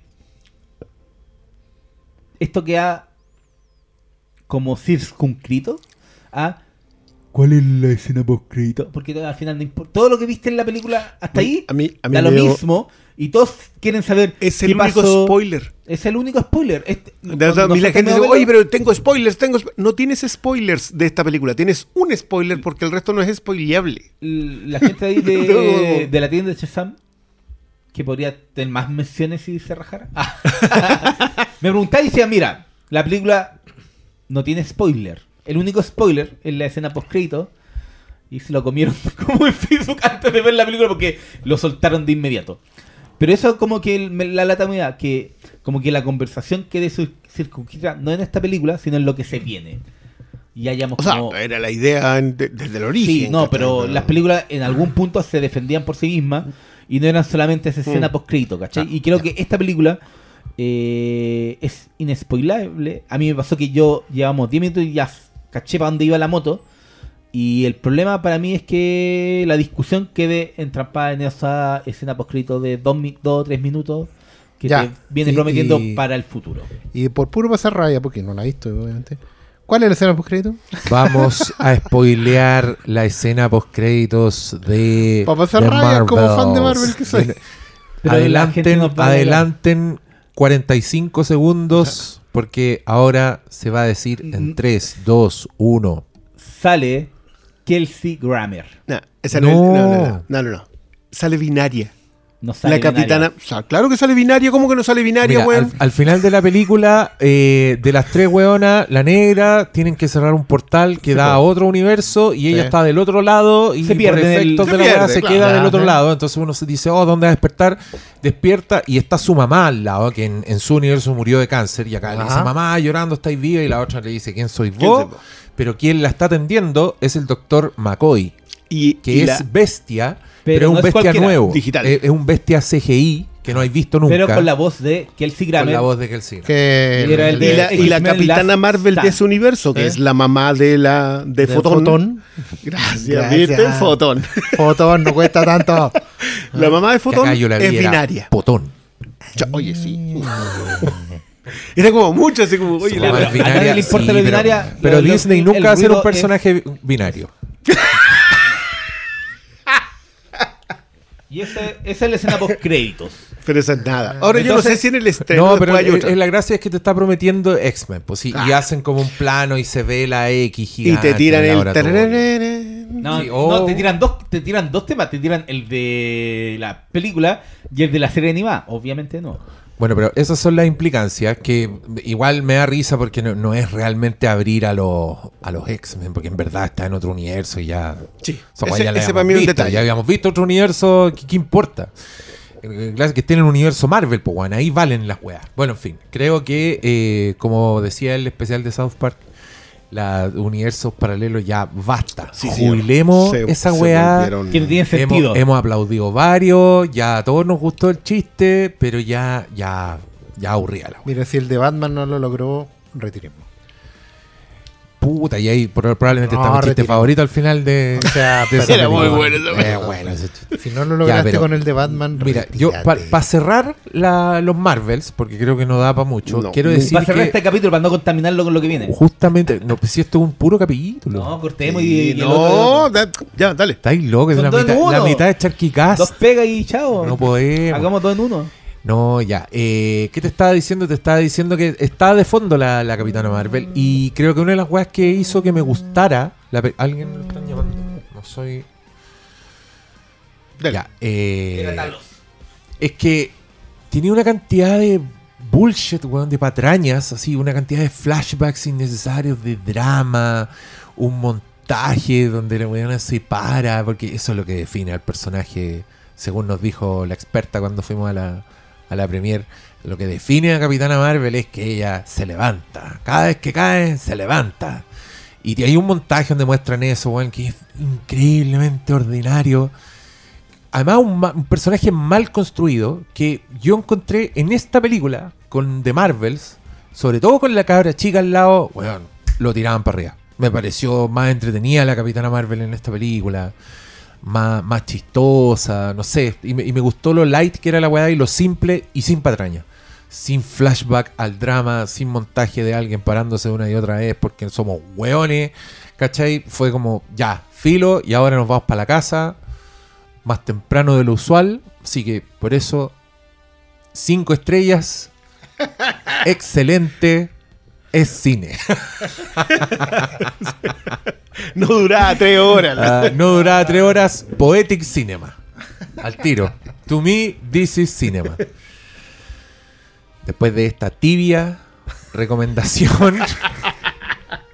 No sé si Esta- cabía en esta- recomendaciones. Esta recomendación Pero es que ha sido. encima- no, no, no, pero es que No, espérate, encima- espérate. Una, una recomendación temperada vía USB.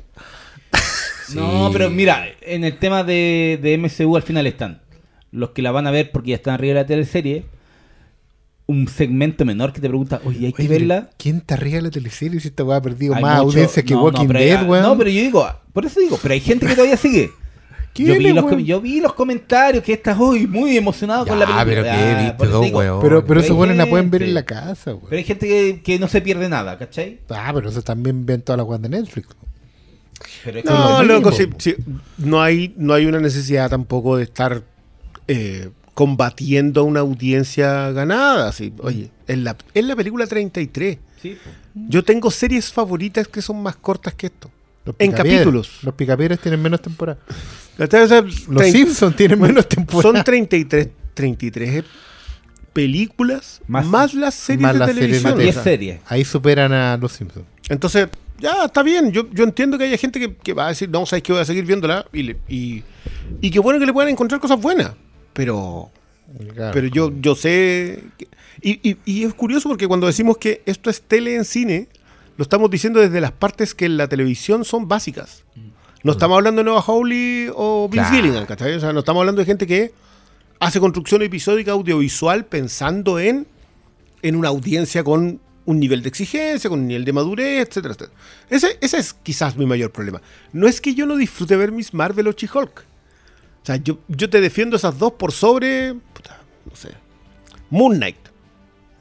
Qué pena. Sí, Moon Knight da harto más que lo que hicieron. O sea, y Oscar Isaac da harto más que lo No que la he visto, pero qué pena. Pero bueno, eso, ya, filo, vamos. Ya. Vamos a. ¿A? ¿A tirar un tráiler? a... Puta, es que ahora me cagaste la cabeza. Ahora estoy pensando que es otro capítulo la wea. Yo, yo les dije, cortemos y el otro lo tiramos sin... Por su propia Edición cuenta. al peo. ¿Por qué dicen al peo? Tijera de podar. Si aquí está buscando en YouTube. Claro, No, está quiero, tener el. Ah, el soundtrack. Sí, Sí, porque- Vamos YouTube Music, haz lo tuyo. Para eso pagamos el mensual. El score. Pero, ay, recuérdenlo siempre. Estas son como, estas son como las lecciones de Sí, porque si no vamos a escuchar Smiths Vamos a escuchar todo el el- clip todo el rato. I'm the sun. Ahí está. Vamos a hablar de. Ay, tenemos películas de David Fincher, weón. Qué lindo el mundo. Yo te cuento que me cayó la teja viéndola. Yo estaba ¿En muy serio? contento. Dije, sí, oh, ya, veamos la película del Fincher, veamos la del Fincher. Le di play. Y dije, hay película de Fincher. Ya, hay 30 segundos y dijiste, mira este coche. Weón, yo quiero decirles que estoy muy contento porque. Mira, te, te voy a reproducir el diálogo que pasó. Yo estaba viendo esta película y aparece el logo en Netflix con la I para el lado. Sí, Botapo, con- de The Killer. Y, ahí- y ahí se me ocurrió hacer mi chistecito a huevona. Dije, voy a subir esta weá, pero con el cigarro del es cine. Pero todavía no le daba play. Entonces yo, yo mismo dije, pero la vamos a ver primero. Porque si no es cine, Ah. no vamos a hacer esa weá. Play. Bueno, no habían pasado 30 segundos y dije, Y ya estáis posteando. es cine. Se me habían olvidado lo lindos que son los créditos de David Fincher. Siempre le, weón, siempre le pone pino a sus créditos. en Siempre le algunas pone- se da al chancho. Pero siempre hay algo, siempre hay un plus, hay una weá bonita, hay propuesta. Y en este caso fue la gloria. Yo me dan ganas de Pero no todas po- tienen verla en créditos, cero, en ¿no? 05X. Claro, Y ¿cuál? ¿Cuál sale- no tiene crédito? No Game- recuerdo. The Game no, no, no, no, pero crédito. Benjamin Button tenía. Sí, Sí, po, tenía el reloj, Son me unos acuerdo. botones, weón, hermosos. Y la de Netflix, el. Mank también. Mank tiene tiene. uno. manso esos- crédito, esos weón. No, títulos pero ¿sabes lo que pasa? Es que igual hay una weá que yo la quiero plantear en la conversa porque... A ver, estos créditos son los créditos de... Son créditos de David Fincher. Son créditos de- Están de- fotografiados, están pensados y toda la weá. Weón, para el de Fight Club tuvo que hacer un presupuesto aparte. Pero Y lo presentó al estudio como Pero fíjate otro que- proyecto. creo que es la primera vez que David Fincher hace créditos para un telefilm. Mm.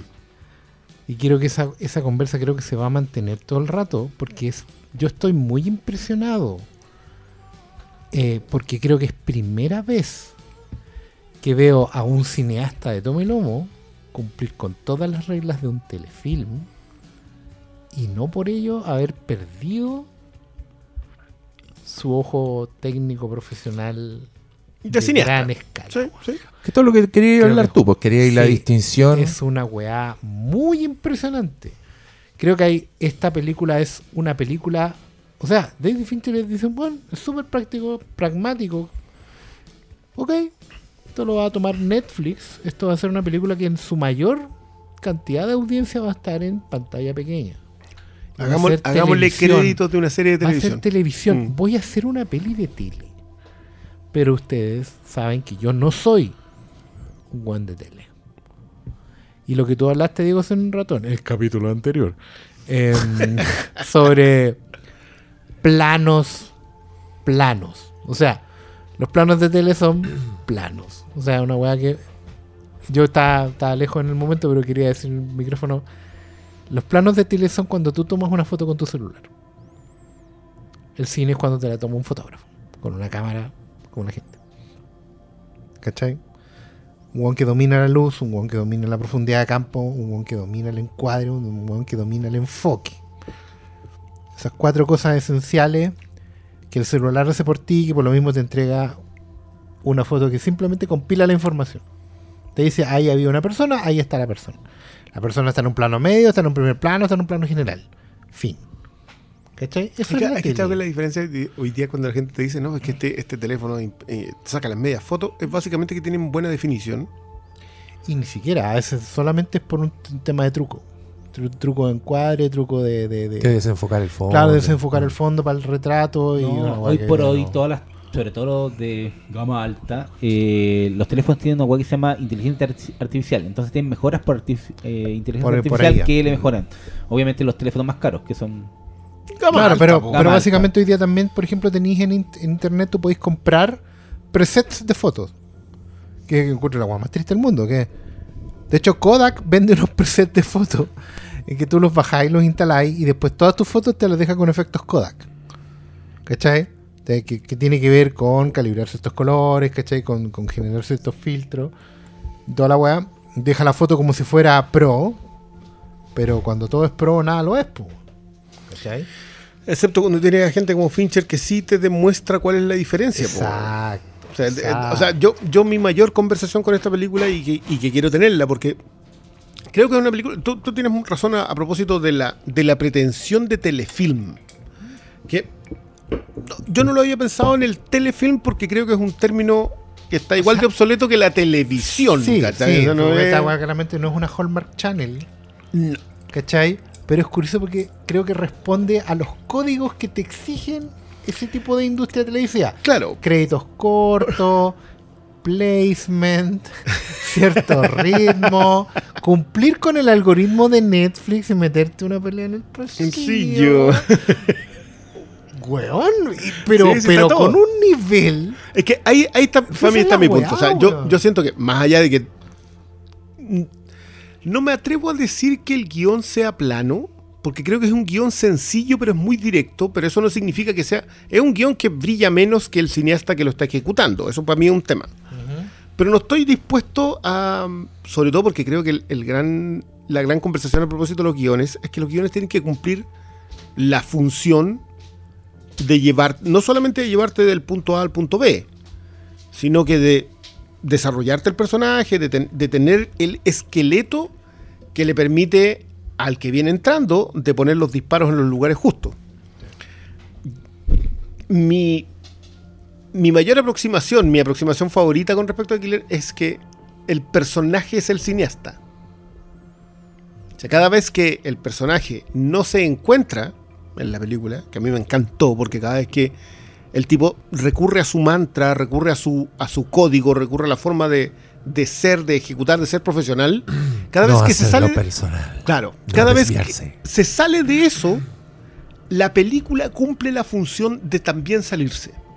Siento que Fincher ejecutó la película tal cual como el guion que le pasaron, eh, al que llegó. Eh, este personaje se sale, claro, lo, lo que decía el mantra de. O que se le olvida, me encanta cuando se le olvidan las citas. Porque también siento que es como. ¿Por qué se te olvidan las citas de algo que estás recitando? Es porque no lo tienes claro. po. Entonces, cuando se sale de ahí, y, y que, me, y que me parecen excelentes, cambian los tonos. Cambia el color, cambia el ritmo de la edición, cambia la forma en que. La edición de sonido de esta película, sí, ¿no? si hay una película con mejor edición de, de sonido este año, solo puede ser Oppenheimer. Y, y así, pero en- con una con fineza, porque acá hay un momento en donde creo, no, no estoy seguro si es en la. Cuando, cuando abre uno los paquetes, que se cierra la puerta y se corta el sonido hasta que se vuelve a abrir la puerta. Y eso es el cuidado. todo eso, claro, tú decís, parece un, un, un gimmick, no, no, no sé, parece como un, eh, un pequeño artefacto Una solamente. choreza. Claro, una choreza, pero no lo es. Porque la idea de eh, Fincher es que el ritmo de la película sea el estado mental del protagonista. Por eso se sale en algún momento del diálogo en off para meterse a una narración visualmente pura. Sí, pero también está el trabajo que hace Fincher para explicarte al personaje, eh, pero con elementos foráneos. Un ejemplo, recién estaba en pantalla la secuencia con la motocicleta en París, que es un dispositivo tecnológico que en, algún- en un momento cuando él como que se desespera no le funciona. Pero eso también se sirve para lo que hace él después, para entrar a cierto lugar. Él usa web por Amazon y él sabe cómo replicar, ¿cachai? Y- y- pero eso ya te lo vienen construyendo desde el principio, ¿cachai? Como el manejo de tecnología que hace. el Entonces, O sea, Como- saben el mundo en el que está. Sí, yo, pero yo te- tengo cosas a otras favor peli- y en contra de eso, pero, sí, pero pero otras, o- otras películas menos eh, con con narradores menos eh, no sé si efectivo, pero menos hábiles, eh, te habrían dicho con diálogo el buen era el más bacán, ¿cachai? Que no era necesario, aquí te lo cuentan con pequeños detalles y te queda claro quién es el asesino. Mi experiencia con esta película es porque esto está basado en un cómic francés. Yo hace como 6, 7 meses me compré el primer tomo esperando la película y me había leído los dos primeros. Son 12 álbums esta historia. Un álbum es como un tomito, pero en español sacaron en tomados integrales. Entonces el que yo tenía eran 5 de los 12 y me había leído dos. Y ahí yo dije, mejor. ¿Para qué leérmelo al tiro si, no, si viene la película, cachai? Y creo que fue la mejor decisión porque el, el cómic. eh, la trama es mucho más elaborada, la- hay una conspiración, eh, es mucho más choro lo que hay detrás. Aquí está como una versión compacta, pero creo que también le sirve a lo que está en la película.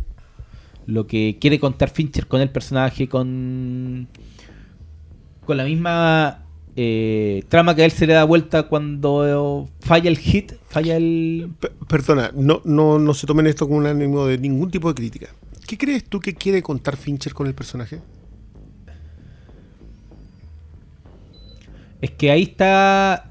Yo creo que va a dar... un voy a detalle. abrir la pregunta. ¿Qué Sí, sí, creen sí. ustedes que, cree- que quiere contar? Yo creo que antes de responder esa pregunta, sería bueno que le contáramos resumidamente a la gente de qué se trata la película, el resumen del, del argumento.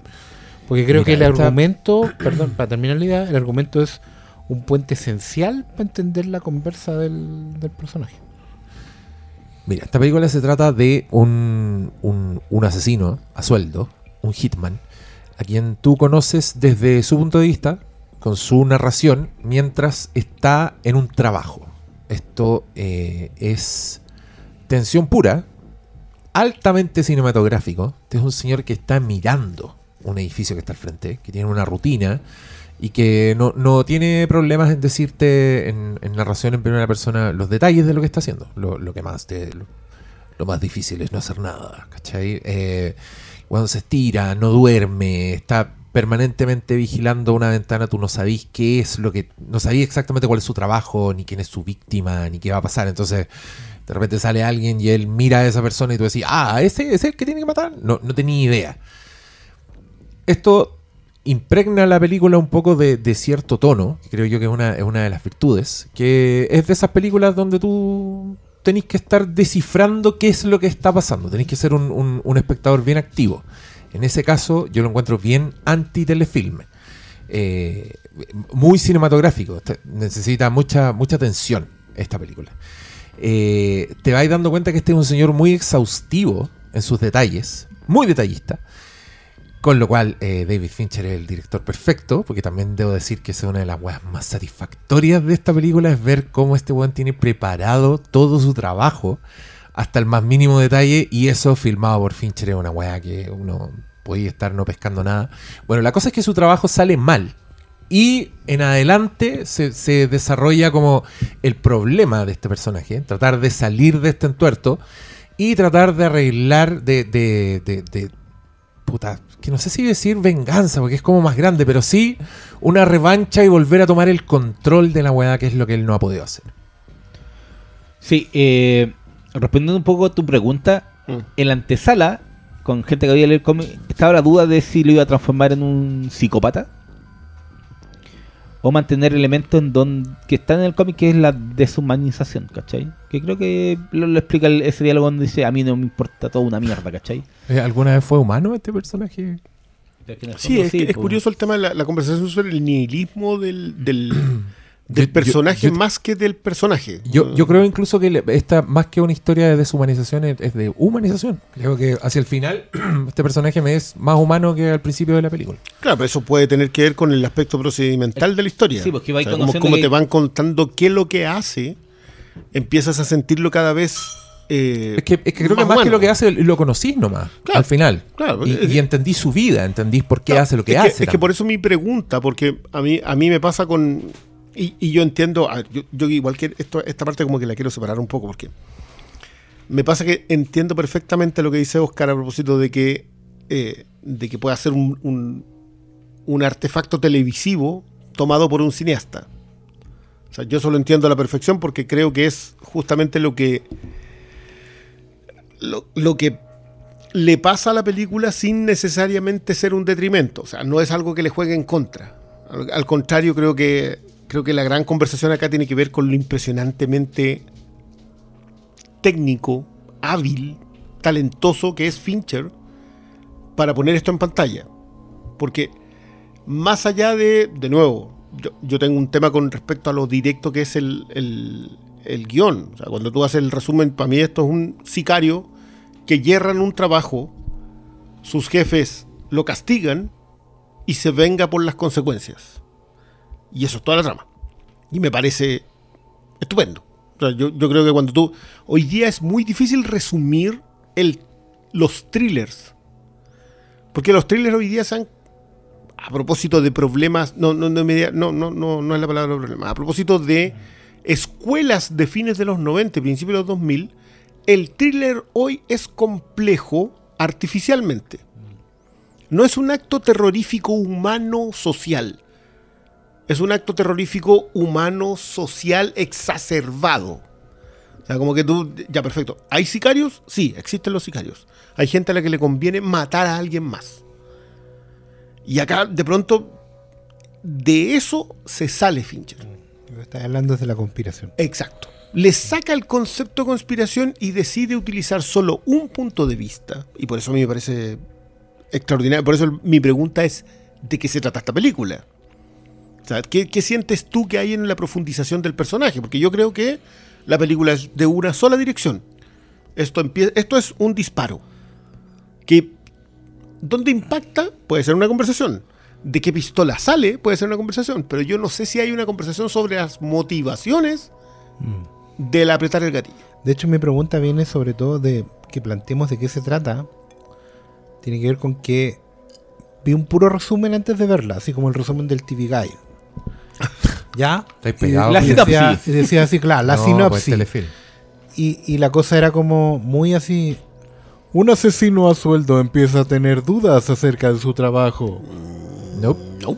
De hecho, Ay, de hecho, pero pero quiere que- restablecer el orden. Exacto, pero justamente mi pregunta va a raíz de eso, porque esta película si se vende mal, va a caer en conversaciones equivocadas. Es que sí. ¿Cachai? Mira, yo soy Eso- lo creo que, suficientemente viejo. que- espérame, para terminar. Creo que este podcast tiene la misión de decirle a la gente qué es lo que va a ir a ver en esta película. Porque si no, después van a estar diciendo, "Ay, es que no pasa nada, es que no tiene guion, Ay, es, es que, la weá- es que- es que Yo- no tiene acción. A lo que voy, sigue sirviendo. Yo soy lo suficientemente viejo como para ya haber defendido a Fincher, weón, no sé cuántas veces consecutivas. Cada Se estrena una una película, película- de Fincher, weón, y salen los weones que la mal entienden, que la Sí. basurean con, que con no argumentos de pelea, y, po, y ya, no ya no de me interesa, weón. No, y yo solo voy a decir que The Killer es increíble. No. Es de las mejores películas del año. Ya. Por favor. No, no, es que, es que a mí me pasa, me pasa esto. Leía justamente hoy día a Fincher, a propósito de eso, que decía que él no tenía la culpa de a quién le gustaban las películas, sus películas. Ah, eso porque le no, pues eso es cuando le preguntaron por Tyler Durden, que qué opinaba de la, de la idolatrización de Tyler Durden, el Juan dijo no puedo hacer cargo de la De- claro. que la gente Claro. Justamente, ¿se acuerdan cuando grabamos del Club de la Pelea? Yo conté que justamente ese era mi problema. Mi problema no es con el Club de la Pelea, es con, Con la gente que le gusta el Club de la Claro, pero, Pelea. pero eso está fuera. O sea, yo, de hecho, es que eso es lo que me Tienes pasa a mí con, conmigo, weón. es lo que me pasa acá con esta película. Que yo siento que es una película extremadamente honesta por parte de Fincher. O sea, Compacta. Es muy compacta en su no, no, y es, y es, mira, de esto se trata y vamos a ir desde que sale el disparo hasta que termina, hasta que impacta. Adoré el final. Yo sé que es un final que va a ser, si es que se conversa, va a ser contra- Polémico. polémico, controvertido, porque, ¿por qué? Y creo que esa es justamente la pregunta que esta película decide no abordar, pero es una decisión. El por qué acá está afuera. O sea, el, el tipo sigue, por, por eso me gusta el término de nihilismo. Es un sicario, es nihilista por definición. Y bueno, te lo está diciendo. Hay una weá de la filosofía. Que, ¿Sabes qué? Qué bueno que hablaste esto porque me trae mucho cariño y recuerdo por mis profes en la universidad, particularmente los de filosofía, porque el mantra del killer en esta película y la manera en que lo recita distinto en cada momento que lo hace tiene mucho que ver con el proceso existencialista del bueno y tiene que ver con los procesos de nuestra propia reafirmación como personas. ¿Cachai? El, a ver, hay una, una lectura que es fundamental para cualquier persona que tenga 17 años. O sea, ustedes padres que están escuchando este programa, dejen que los cabros lean El extranjero de Albert Camus. Porque el extranjero habla sobre justamente la alineación de una persona que ya no entiende al otro. De hecho, leer hoy día el extranjero creo que es más terrible que leer la luz 60. Porque básicamente la historia de un tipo que ya no aguanta más. Y se saca ese no aguantar más con un balazo. Y, y el balazo es a otro, por supuesto, no es a él. Y eso es un árabe, pero eso no le importa. pero tiene que ver con que eh, nosotros estamos definidos por la manera en que nos relacionamos con la vida misma, con las cosas que nos van pasando y las cosas que vamos acumulando todos los días. Y esta película no es distinto, no está lejos de eso, al contrario, está muy metida en eso. Esta película ser una joya para mis profes de, de lenguaje y literatura y filosofía porque es la película que deberíamos ver cuando tenemos 17 años porque tiene que ver con cómo encontramos identidad, cómo reafirmamos la identidad, los propósitos, las razones por las cuales hacemos lo que hacemos. Es un tipo que hacía lo que hacía por eh, razones X y en un momento, una circunstancia que hasta cierto punto no está en su control, pero que sí lo afecta directamente, como es fallar. ¿Cachai? Eh, lo pone, lo pone en, un cambio de perspectiva heavy y lo obliga a redefinir un montón de cuestiones. Si este personaje cada vez que recita el mantra está tomando una decisión fundamental. El mantra habla de eh, mantenerse apegado al plan. Mantenerse apegado al plan es un trauma, es un mantra que, por ejemplo, algunos aprendimos viendo Star Wars. Cuando asaltan la estrella de la muerte, va al grupo de pilotos X-Wing y va entrando al canal de la estrella de la muerte. ¿Cachai que soy viejo? Digo estrella de la muerte. ¿Y Eh, cómo se La guerra a la galaxia. Star. Star. Eh, Eh, entran al canal, ¿cierto? Y, y el jefe del escuadrón, ese hombre que se sacrifica por su gente hasta el final, el primero que dispara el misil siempre dice, stay on target, stay on target, mantente firme en el objetivo. O sea, nosotros aquí estamos para mantenernos firmes frente al objetivo. Lo único importante, no importa si tenías a Darth Vader encima, a punto de dispararte, lo único que importa era mantenerte firme al objetivo. Eso es lo que te define en un momento de tu existencia, sobre todo cuando estás entrando a weas como la estrella de la muerte. Después el mantra habla de, ayúdenme si se me olvida, de eh, no mostrar empatía. No. Pero eso tiene que ver con expresar debilidad, no con, con no ser, con ser un conche de su madre, sino que con la debilidad, la duda, es como el mantra de Duna. La duda es el asesino de la mente. ¿Cachai? O bueno, es, en realidad es el miedo, pero el miedo no es otra cosa que duda. Porque el miedo no es otra cosa que no tener certeza de lo que estáis viendo. ¿Cachai? No tener el conocimiento para saber, tener certeza sobre lo que estáis experimentando. Eh, habla de eh, mantenerse pegado al plan, no mostrar empatía. Y había otra razón más en ese mantra. Que en este momento no me acuerdo, pero tenía mucho que ver con reforzar las dos anteriores. ¿Nadie se acuerda? No. ¿No? Bueno, de ahí lo vamos a repasar y lo vamos- probablemente lo vamos a imprimir en afiche de feria artesanal era. con la cara de. No, uno es la logística. Puramente logístico. eh, No comprometerse, Claro. que no le importe. Claro, no muestra empatía, porque la empatía es debilidad. Pero lo importante es eso, que cada vez que él recita el mantra está tomando una decisión. o sea, cree, que lo está haciendo. y siempre recita el No, mantra cuando está a punto de. pero ¿no? sí, de- por- de- pero- de- finalmente es una decisión pero- porque- pero- mira, yo creo que esta película también es, es como un, un manejo maestro del suspenso. Yo no tengo tampoco problema en decir que es un ejercicio de estilo y, y disfrutarlo. Eh, también me, me parecen interesantes las lecturas que en general se, se las dice como de cineasta ya cuando acumulan muchas películas.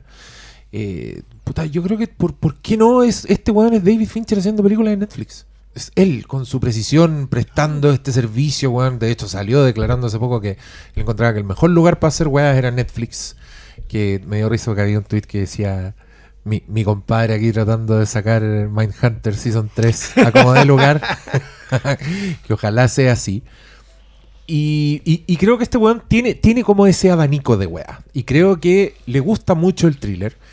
Y acá, puta, para mí está en la misma tecla que la chica del dragón tatuado. Está haciendo una wea donde está manejando suspenso, pero está haciendo 100% David Fincher. Entonces se está deleitando con los detalles, con un proceso, el procedural que El dices tú. procedural. Esta weá de, de que no te dicen lo que está haciendo, tú simplemente estás viendo un personaje que en este caso el weón es, co- es como un tiburón, es como un weón así que hace la weá que tiene que hacer, que se mete donde se tiene que meter, que la, la habilidad de David Fincher te permite ir un poco a la par con este weón, a la par en lo que está haciendo, como que entendís que está, está estudiando el lugar, se está disfrazando el weón, está, él mismo dice tenéis que ser invisible, entonces pues veis que se pone un jockey, el weón baja la cabeza diciendo David Fincher, la sombra en el rostro es perfecto, no veis nada del, del weón como, como debiera serlo.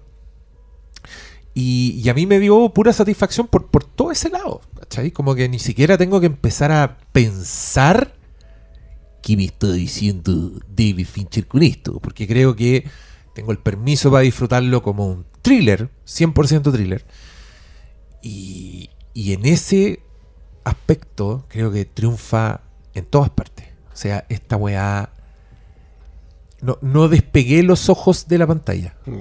Creo que hay un par, hay, hay una secuencia de acción que es de pelea cuerpo a cuerpo, que también... Me acordé harto de Haywire con esa persona. yo me acordé harto de eh, Steven Soderbergh en general. En Creo que esta es una película que podría ser una película de Steven Soderbergh. Podría ser película de Michael Mann también, por lo por protagonista profesional, sí, sí, sí. eh, procedural y toda la weá.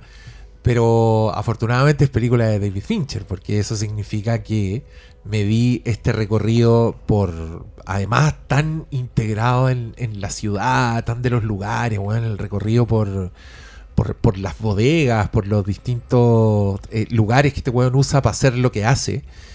Y, y, y cómo me iba traspasando el mundo. También, también me acordé de, de Soderbergh por. No sé, Haywire creo que tiene cosas en común con esta película. cosas como... Y, y de Limey también. Ahí, ahí tiene los quiebres temporales que ya lo, lo hacen otra weá, pero la historia, como esta weá de el mundo que no conoces en el que el weón se está metiendo, se está metiendo, se está metiendo. Fino. Mm, Ya, pero mi pregunta iba, porque yo en general creo que no. O sea, creo, que esta no es una película que te plantee profundidad.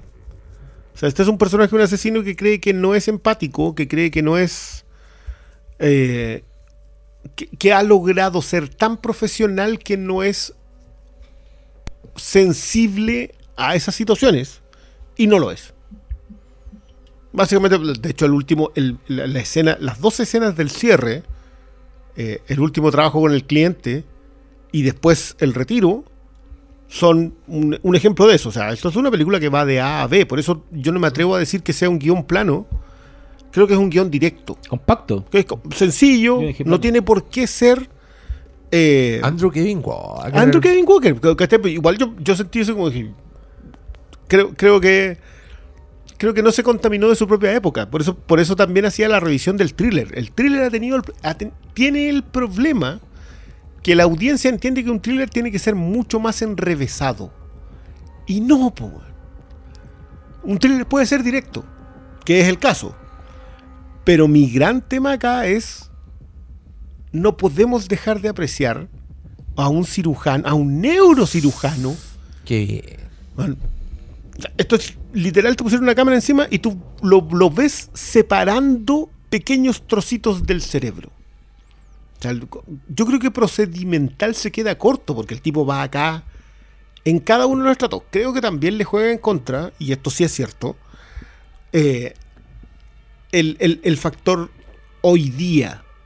Porque el, el gran problema cuando tú haces una película con Airbnb y las casillas de Amazon es que el 2025 Airbnb ya no va a existir y Amazon te va a entregar las la- bueno, lo que sea que le compré con un chip que tú vayas a tener en tu teléfono y te va a llegar un dron y te lo va a dejar caer solamente donde esté en el GPS del teléfono. Entonces no va a existir. La película queda obsoleta en dos años. Pero eso no es que quede obsoleto, po.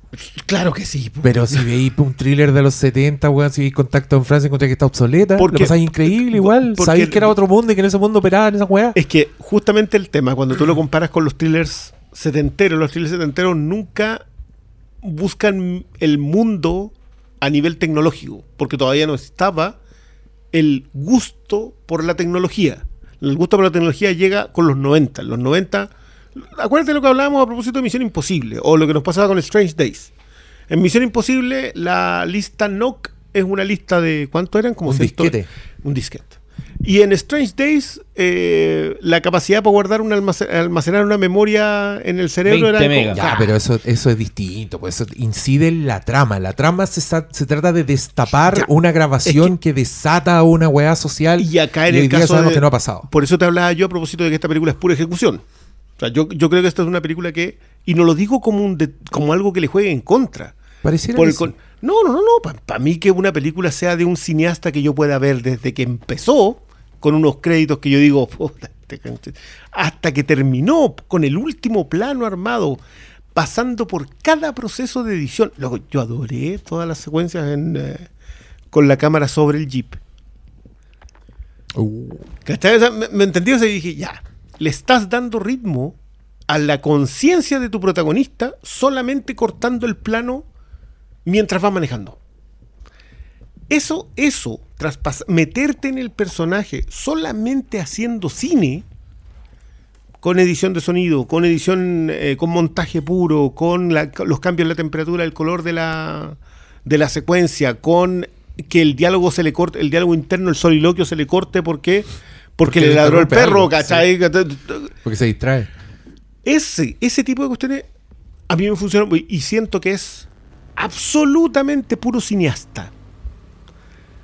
De nuevo, no lo creo, no creo, no me gusta decir que es algo que le juegue en contra al guion, porque creo que un guion también tiene que poder ser funcional al arte al que pertenece.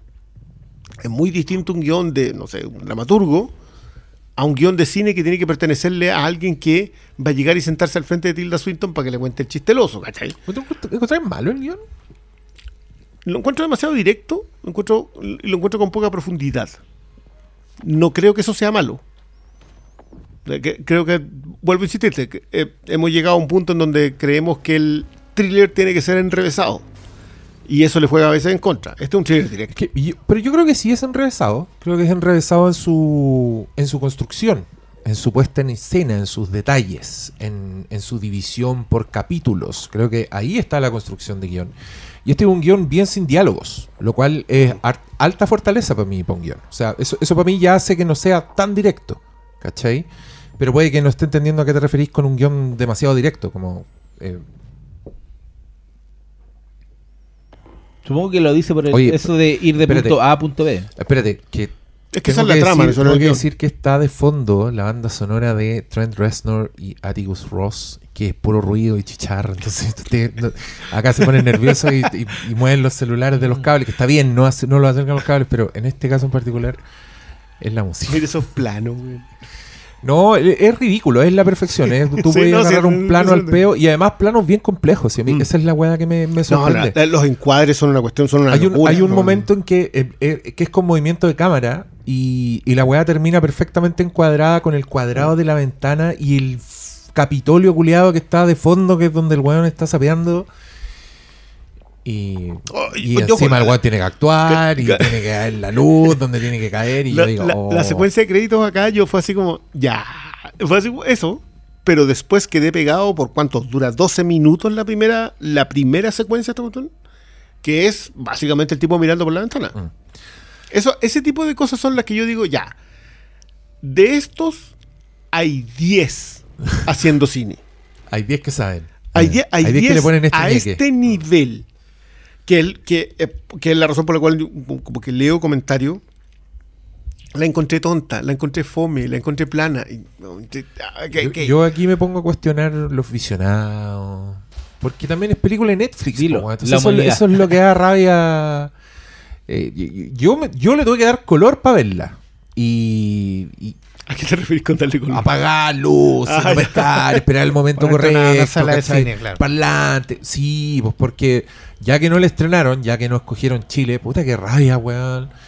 Esta weá para mí era para cine. Era para estar la, Eh. la habría ido a ver más de una vez. Porque a mí, insisto, me- le quiero decir, quiero tirar muchas flores a esta película. A mí me gustó mucho, mucho, mucho. Quedé muy contento. Sentí que era como un reencuentro. Weón, Fassbender está increíble. No hemos dicho nada de Fassbender. Ese weón Y vamos para allá. que tiene que actuar De nada. inmóvil. tiene, que, tiene que dormir parado toda la película. Lo y- cual resalta la importancia de ser un buen director. un Terminator. Ser el weón que, que no es un superhombre tampoco. Es que, ¿sabes lo que, pasa? Es que a mí, yo me El acuerdo de Fassbender Fassbender, tú. Fassbender en eh, Assassin's Creed. Ya, Que acá ya, que es de. O, Fa- de- sí, o Fassbender en o sea, The Snowman. ya. Ah, No, pero es que, es que es el punto. Es el mismo Fassbender. Sí. ¿Cachai? Pero, weón, cuando te dirige alguien, cuando te dirige un director, ¿cachai? Y trabaja con un equipo que edita y encuadra y filma y toda la weá, ¿cachai los milagros que podía hacer? Po? igual- No igual porque yo- Fassbender actúe mal y lo estemos Yo, disfrazando, yo sino quiero que- decir que Snowman es mala, pero Alfredson igual le saca una buena actuación. a este Claro, porque el punto es que el tipo. Pero el tipo puta que es mala esa película. Sí, pues, el weón tiene talento. ¿Cuál? The Snowman. Snowman. Ah, Es que ese es Como del el director pico. de Let Me In. es como O sea, un meme esa sí, po, Sí, po. es el problema. po. Que esa es la, esa es la weá, pues, y, de- y creo que de- justamente, de hecho, puede esa película con Fassbender haya estado medio fondeado. Probablemente porque lo está Por pasando otras bien con la señora, digamos, pero. eh, porque todos sabemos quién es su señora, no la están nombrando acá. Pero el weón, si iba a volver, entre comillas, con un protagónico así fuerte, con echándose una película al hombro, eh, no podía haber escogido un mejor director y probablemente el director lo escogió a él por lo mismo. Entonces, es importante poner, conocer los talentos de la gente y colocarlos al máximo, ¿cachai? En la en beneficio de la película.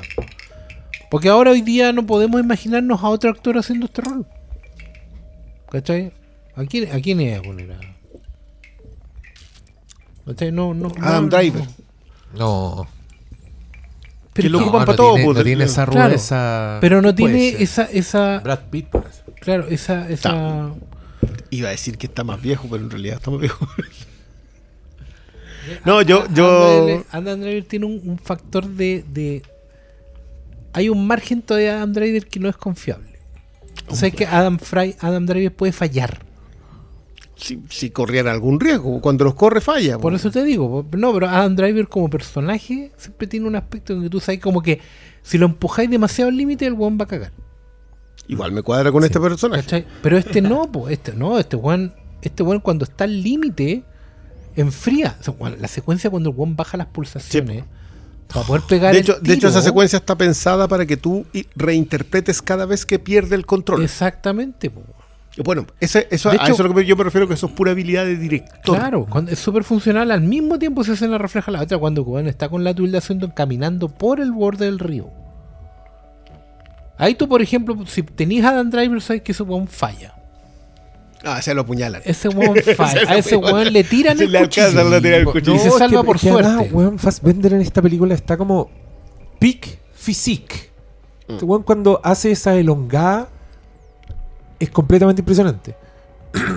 Ese weón es pura fibra. Ese weón hace yoga naturalmente en su casa. Y, y- y creo, que este, señora. creo que este personaje lo necesita. Si este personaje tiene tanto el control que el weón ni siquiera deja, escucha otra weá que no sea de Smiths. Eh, es, es esa capacidad, esa precisión, yo creo que no la tiene Adam Driver. Yo creo que Adam Driver es, como, es, es un tribilín, así como un weón gigante. Ese weón no se mezcla, Le- ese weón no se hace invisible. No, le falta. ¿Cachai? No, no pasa no, no, no, Igual le, le achicaron las orejas para hacer a Ferrari, así Está- que puede que se, puede que se funda. yo hace tiempo que no veía a Fassbender tan, tan Es que hace tiempo que no veíamos Fassbender, cilindros. Que no lo habíamos visto por Fincher. Y, ta- y también le quiero, le quiero. Mira, es que tengo muchas flores, así que no, no sé por qué. Por qué Tírala, tírala, así como la pérgola. tirarla, pero. No, quiero que, que- que hablen más ustedes, quiero escucharlo ustedes. Paulo, ¿qué te pareció a ti? Fuera del cómic, la película. ¿Cómo Ay, estuvo? que igual mi visionado fue marcado por eso, porque ¿Viste? Si no hay que leer esa Eh. No, por eso. po. y por eso no lo leí completo antes de. Es que eh, viéndolo ya, ya, como yo me dije, ah, esto es otra cosa. Y eso es lo que queda. El cómic, el, el mundo es mucho más rico. Creo que también la definición de él como asesino es mucho más rica. Igual son 200, el primer tomo son 250 páginas. Obviamente tiene más espacio de, de desarrollo. Pero a mí lo que me gustó mucho de esta película es lo, lo directa que es el planteamiento de, de definir a este tipo que, que está como hecho para ser el perfecto asesino. Te, lo, te, te van contando por qué es tan bueno. Y tú no lo vais dudando. Y creo que eso va tanto de la mano de la buena interpretación de Fassbender con la. con el cálculo asesino de Fincher. Como que el. eh, siempre se dice como que Fincher de repente es demasiado frío, ¿cachai? Eso se dice desde hace. ¿Cuántas películas? ¿10 películas? Que este tipo eh, está todo demasiado muy calculado. Pero creo que eso le va en beneficio a esta película. Entonces, cuando te tomáis con, con el proceso de hacerse un tiempo para concretar el, el trabajo, nos dice han pasado seis días, han pasado, no pasa nada, pero bla bla bla. Creo que todo está tan bien ejecutado que esta película es una delicia de estar viendo. Porque aquí no vamos a descubrir América y decir que David Fincher es alguien que filma muy bien. Este- eso está claro desde, no sé, hasta inclusive de la primera película de, de Alien 3. Entonces, volverse a encontrar con esto. eh, supera la barrera de que esto sea visto en la televisión.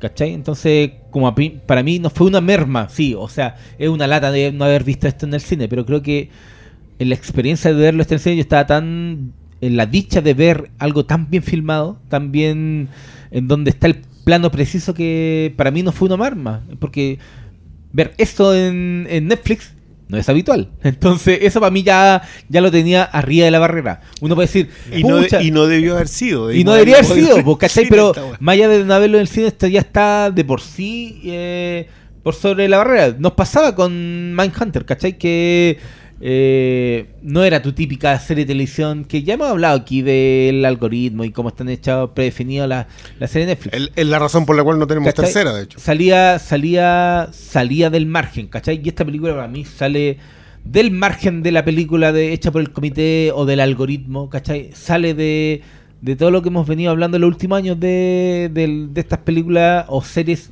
hechas para streaming, ¿cachai? Entonces yo de- en, en ese puro punto yo ya estaba muy feliz viendo esta película. Más allá de que mi experiencia obviamente eh, me habría gustado ver más desarrollo porque el cómic lo tiene, ¿cachai? Pero en lo que vi aquí eh, se valía por sí mismo y eso me gustó. Y por eso al principio yo hablaba que era una experiencia compacta. El- pero en lo que hablan de este mundo eh, te lo cuentan clarito, cómo funciona, cómo se desarrolla, cómo es él. eh, y también te, te explican por qué se mete en un sendero que de repente podría ir dudado de la venganza, pero tiene todo el sentido del mundo que haya hecho lo que hace con cada uno de, de los que empieza a perseguir una vez que, que van a buscarlo a su escondite, ¿cachai? Entonces, eh, Sí, a mí, a mí me gusta también ese, ese, ese ritmo que tiene, que es un ritmo.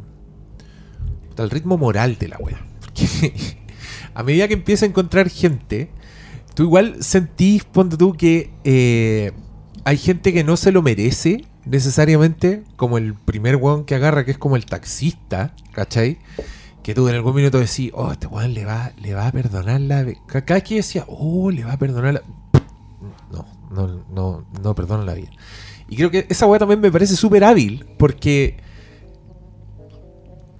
el guion te da mucho. en esa weá. Por ejemplo, la señora que, que- que es como la secretaria del... Dolores. Dolores. La, la que la tiene esposada, que ella le dice, yo sé lo que tú haces. Tú haces desaparecer a la gente, porque el weón es, es un sicario tan bacán que sus víctimas quedan por muertes naturales. Gente que se intoxica, que le da un infarto, que se caen, ¿cachai? Todo lo hace parecer accidente. Y me encantó esa weá. eh, fue como una gran novedad. Pese a que el, el primer trabajo sí es como así de, de Porque- francotirador. Porque era requerido edificio de esa forma. porque era requerido de esa forma. Y cuando esta señora le dice eso, le dice, yo no puedo desaparecer, necesito que mis hijos cobren el seguro, yo sé que tú lo haces, así que por favor hazme eso. Y claro, la señora está tan triste, habla de sus hijos, yo, también decía, oh, la, soltó, la va a perdonar. Y después te das cuenta que hace justamente lo que ella le pidió. Ese, es el nivel de, empatía, al cual la deja, pum, como que te caíste de la escalera, te quebraste el cuello, ahora puedes cobrar el seguro. No te vayas a ir en un barril, no te vayas a ir Como si le al- pasa al río, Lawyer. como pero si le ¿sabes lo pasa que- a The Lawyer. No, pero ¿sabes lo que más me gustó de esa secuencia de la que tú estás hablando? Es que en un momento cuando van en, el, en la camioneta, ella dice, yo soy una buena persona. Y tú sabes Ay. que la vieja sabe que todo, el- en todo lo que hacen. Es que No, ¿cachai? que hay- y esas todo- contradicciones. Toda la esto- audiencia dijimos, no. no, no pero es, ¿cachai? no Todo eso, es. pero esos, esos pequeños detalles para mí van en beneficio de la película, porque pueden decir, oye, pero esta película es muy simple, eh, esta película no profundiza, pero en la misma película te va dando Ah. como la Me ca- me construcción caen de mundo, ¿cachai? críticas hipotéticas que Y- ustedes y- dan. igual yo, Yo la creo, vi. yo quiero decir que No, yo la la, la Sí, yo sencillez no la vi. es simpleza. Eso, es- eso, bueno, yo, Yo vi yo- unos yo- títulos que decían, No, no, no, pero es que, pero es que desde que era aburrida, que era muy No, sí, simple no, o que no no, profundizaba. no, pero es que- Eran pero los es que- No, es títulos que de la para, para mí la simpleza es virtud. Eh, no es, no es, es que simplona. en, en no, un Eso es- guion, claro, simpleza y, simplona son cosas distintas. porque está- vo- volvemos, yo, yo en realidad estoy como en una campaña de que la gente utilice bien los términos, pero, pero como que igual hay que entender que estáis luchando contra, contra el mar. O sea, las olas van a venir siempre, pues, no, no, no, no, no- tiene mucho pero sentido. nuestros auditores son más Claro, pero, pero yo creo que hacer un guion directo no es. no le juega en contra a una película. Sea, el, problema está en creer que esto pertenece a un género distinto, primero. Y segundo, está en creer que no hay valor en llevarte del punto A al punto B en un recorrido por una galería de arte, weón. Sí, no, ¿Cómo y- va a estar eso y- mal? Y, y a mí me pasa que de repente con, cuando leí esos titulares, y te estoy hablando de medios británicos de, re- Mm. de renombre, de Independent, todo eso. No, no, no, sí. sí, Que son los que te salen en Google cuando sí, eh, sí. Yo solo leí, el- quise ver que no ni siquiera me metí como al Rotten Tomatoes, ¿qué quería decir? ¿Qué, cua- qué están diciendo? Tú lo mejor es ver los titulares. Y eran, esa es la, la calaña. Pero para mí es como no notar que en los detalles está la profundidad. po. Por eso yo al principio decía el detalle del uso de la tecnología que ahí te va construyendo el personaje. Yo creo que esta película utiliza muchos elementos que van foráneos al personaje para hablarte de él, porque él tampoco te... eh, nunca tiene un momento de quiebre, el ¿cachai? Pero no creo que... pasa mucho. digo. Sí, pues él nunca tiene como el momento de introspección, ah, pero igual va... está por ahí nomás porque yo creo que el personaje te traspasa un montón, pero es evidente en ese traspaso. Sí, pues. Y como lo que él dice se contrapone con lo que él hace, el personaje se vuelve más Pero en complejo. manos menos eh, hábiles te tiran todo el que toda la carne a la parrilla como de forma no, entonces ese- ahí está el, punto como que yo creo que esta película es muy sutil en lo que hace pero también es muy efectiva y hábil en contar esa sutileza. Esta y película ahí está para pone- mí el valor de esta película. Esta película pone un punto súper importante que va a hacer crisis en mucha gente en la medida que nosotros se lo digamos. Esta película asume un mundo, un mundo que está fuera de la película y juega con esas reglas. Dice, ok, vamos a jugar con estas reglas. Y eso es una guay que yo al menos no veía desde Alfred Hitchcock. Hitchcock fue el anterior que dijo, yo voy a hacer películas para que la gente vaya al cine. Porque la gente, porque lo que me están pidiendo mis los empleadores, los que ponen las lucas, en ese tiempo era que la gente fuera al cine y dejara de ver tele. Hoy en día los empleadores, los empleadores quieren que la gente vea tele, no vaya al cine. Y Fincher es un- creo que es el primer weón que dice, ok, yo voy a jugar con estas reglas. Pero voy a mostrar que con estas reglas yo puedo hacer arte. palabras que ustedes mismos han dicho en este programa, porque tienen toda la razón. ¿Cachai? Es. Si la crítica es que el guion es aburrido, hazte ver que todo lo que estás viendo hoy día es aburrido. La crítica no es a esta, porque esta responde con un guion que efectivamente puede estar en manos de otra gente, en otras series, en otras películas, tal cual. Es una película que responde al algoritmo tal cual. Es un personaje que eh, puede poner su moralidad en duda, pues, pero no, pero de ahí no sale. Es una película que tiene un final que es abierto, que nos permite ir a una secuela si es que Sí, esto sí, cumple sí, con los números. claro. ¿cachai? Pero que al mismo tiempo es lo suficientemente empático con la audiencia para que la audiencia quiera volver a verlo. Es una película que cada cierto tiempo tiene, incluye música. David Fincher Fincher no renuncia- secuela de No, sus películas. No, pero en general, pero no, si yo no, no, no estoy diciendo que la vaya a hacer, estoy diciendo que el bueno está cumpliendo con todos los Fede patrones del algoritmo. incluye, la única claro, secuela que hizo fue la secuela de otro, que era Alien. Sí, incluye los digo, no- no hace placements, incluye los placements puestos de manera elegantísima, weón. Es que son funcionales. Son súper funcionales a la trama. Más que elegantes. son Y no tiene ningún problema en botar la caja a la basura después. Sí, por supuesto. Porque la weá es como tiene Porque que el- avanzar. o sea, un asesino no recicla mucho. No, pues bueno, obviamente que no recicla, ¿cachai? Pero por ejemplo, cuando ve un camión de FedEx, entiende perfectamente lo que eso significa Sí, porque claro. eso está incluido en la trama, po. Mm. No es que el weón se fue a comprar un helado de Saori y lo pone en primer plano porque necesitaba mostrar Una- que una calor. Me, me encanta ese ¿Cachai? momento donde está to- todo el backstory que necesitas. El profesor de leyes le lo convenció de que dejara de estudiar Nada. leyes y se dedicara Nada. a romper. A romperlas. No, no, a, a rodearlas. Bueno, el, el- todos los patrones del algoritmo, incluía la pelea del pasillo, la secuencia de acción cada 25, 30 minutos, los clips musicales slash eh, música reconocible dentro de secuencias, ¿cachai? Es un personaje que al mismo que puede ser frío, pero al mismo tiempo es empático para que podamos seguir simpatizando con él. Un personaje que tiene uniforme que tú puedas imitar en Halloween, ¿cachai? O cuando queráis eh, figuras de acción, merchandising, etcétera, etcétera. Bueno, el buen cumple con todos los putos requisitos del algoritmo. Nacido de una foto después de que el parcito estaba viendo Le Samurai. Exacto. Que esta cuestión yo no la había cachado, Fincher lo comentó en una entrevista, que la primera foto que es, la, eh, es el es Fassbender con el silenciador levantando el sombrero. Ya. Esa foto es de cuando vieron Le Samurai y Fassbender, loco, yo quiero hacer esta wey, yo quiero hacer esta wey, yo quiero hacer Yo esta quiero wey. Yo quiero hacer Belmondo. Belmondo. Que creo que no lo, que creo que no lo hace, igual es evidente. Belmondo. Eh, Delon. Perdón, hablándolo. Eh, yo creo que no lo hace porque por razones evidentes de que desde el ¿de cuándo el Samurai 67 68 ya los años han redefinido el personaje y han redefinido el entorno y han redefinido el género en el cual funcionan.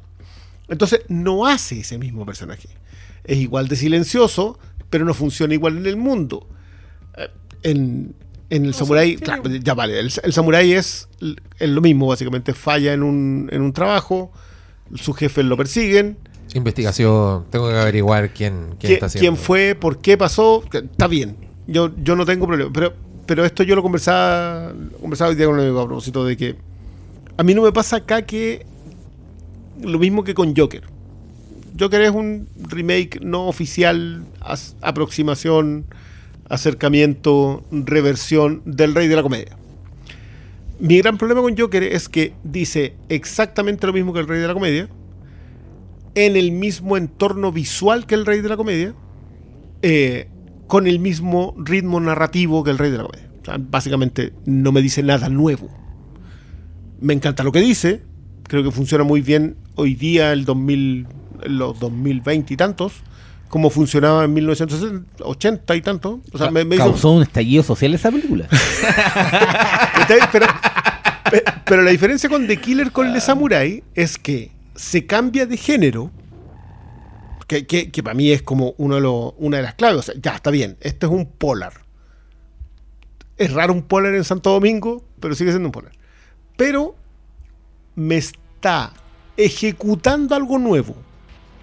O sea, lo que yo estoy viendo en la pantalla no es lo mismo que vi con Le Samurai. Le Samurai hablaba de códigos y de lo importante que era el código para el personaje. The Killer habla de que el código no te vale nada cuando tu vida es más importante que el código. Es que, ¿sabes qué? Y eso tiene que ver con que han pasado 50 años. No, y weón. también, y de hecho el cómic habla un poco de eso, pero yo creo que la gracia de esta película y lo que la separa al final es que está el ojo clínico de David Fincher, que no lo podéis replicar de otra forma. Entonces, solo por ser David Fincher ya es algo distinto. Entonces, a- al tener a un genio, a alguien tan talentoso visualmente, eh, que para mí es uno de los más talentosos que existen hoy por hoy, que eso la separa del resto. Entonces, cuando alguien me dice, o cuando leía hoy día en la tarde después de verla, eh, esta es una película fome, eh, con weón, solo visualmente tu hipótesis de crítica ya no, no corre, ¿cachai? Entonces de repente siento como que Soporífera fue la que yo leí y dije, no. había una ya, que era literalmente sé que era aburrida, pero creo que el, a veces se le pide a las películas más no, no, no más cosas que están fuera de la película, ¿cachai? Yo creo que esta película es tan clara, tan precisa Exacto. Y siempre hemos hablado de la precisión de Fincher que no hay, no hay espacio para el engaño, no hay como para decir, oye, esta película me prometió algo. No, desde el primer segundo de esta película te dice lo que es. Tiene una buena off, y, Tiene entonces, bueno. tiene una ¿Qué buena más, qué off, más le cuando- llevé? cuando la película está tan clara, eh, ya quizás, digámoslo, te engancha más o menos. No. Pero de ahí a utilizar ese tipo de adjetivos para No, mí es como van ahí- fuera de cualquier conversación. Loco. y de hecho no, no aportan a nada. Onda, si tú vas a decir que esta película... eh, Esa tiene- crítica está hablando de un problema que tiene la persona que emite la crítica. Sí, pues, y ese, Si ese es el vida, problema que pasa su con vida es aburrida y necesitas que una película te la venga a arreglar, Juan, examina tu vida. Ese es tu problema. Pero, pero de hay, hecho mi- hay un tema con las audiencias hoy día de que Sí, necesitan una la vida de mierda ver, no, no, no, pero es que tiene mucho que ver con el qué y menos con el cómo. Yo, yo, esto, esto es una conversación que hemos tenido en la interna, de que uno de los grandes inconvenientes hoy día, por la gente se queja del spoiler, porque, porque el qué vale tanto que la forma de contarte las cosas, que es la definición del cine. La definición del cine es cómo te cuento un guion con imágenes. Entonces, literalmente, una de las flores que yo no me voy a cansar de las flores del trabajo del señor Baxter en edición. Esta es una película que, cuyo, cuyo montaje es de categoría premium. O sea, si es que todo el resto de la película no cabe entre lo mejor del año, el montaje es el mejor del año. Los tiros de cámara, todo, weón. No, no, no, técnicamente, o sea, no, bueno, es los es encuadres, la fotografía, todo. todo. o sea, yo te- Técnicamente esta weá está al, es al más alto nivel. Ya, pero eso es puro cineasta. Por eso digo, po. Ya está, o sea, eso es puro autor. Un tipo que decidió tomar. Yo no sé. No tenía idea que eh, Andrew Kevin Walker y Fincher habían tratado de trabajar no sé cuánto tiempo desde Seven hasta acá eh, y nunca haya fructificado un proyecto. Panic Room. Panic Room es el único, ¿ya? De- pero. Uy, Panic Room, ¿de cuándo es? weón? ¿2002? Que, que el otro día a propósito 21 años, eso es todo todo tiene 25 años el, el otro día me, me equivoqué a propósito de en- ah, No, mentira, no es de Panic Room. Panic Room es de David Cup, pero David. Anthony Kevin tiene un cameo. pero mira Por eso po, se me apareció. Andrew Kevin Walker Sí. ya o sea que habían tratado de trabajar No, de nuevo y no había fructificado y llegaron acá y fructificó básicamente porque el hombre llegó y, y- y adaptó un guion que, que ahora yo también voy a hacer el mismo ejercicio que, que Quintero, que ahora recién voy a leer.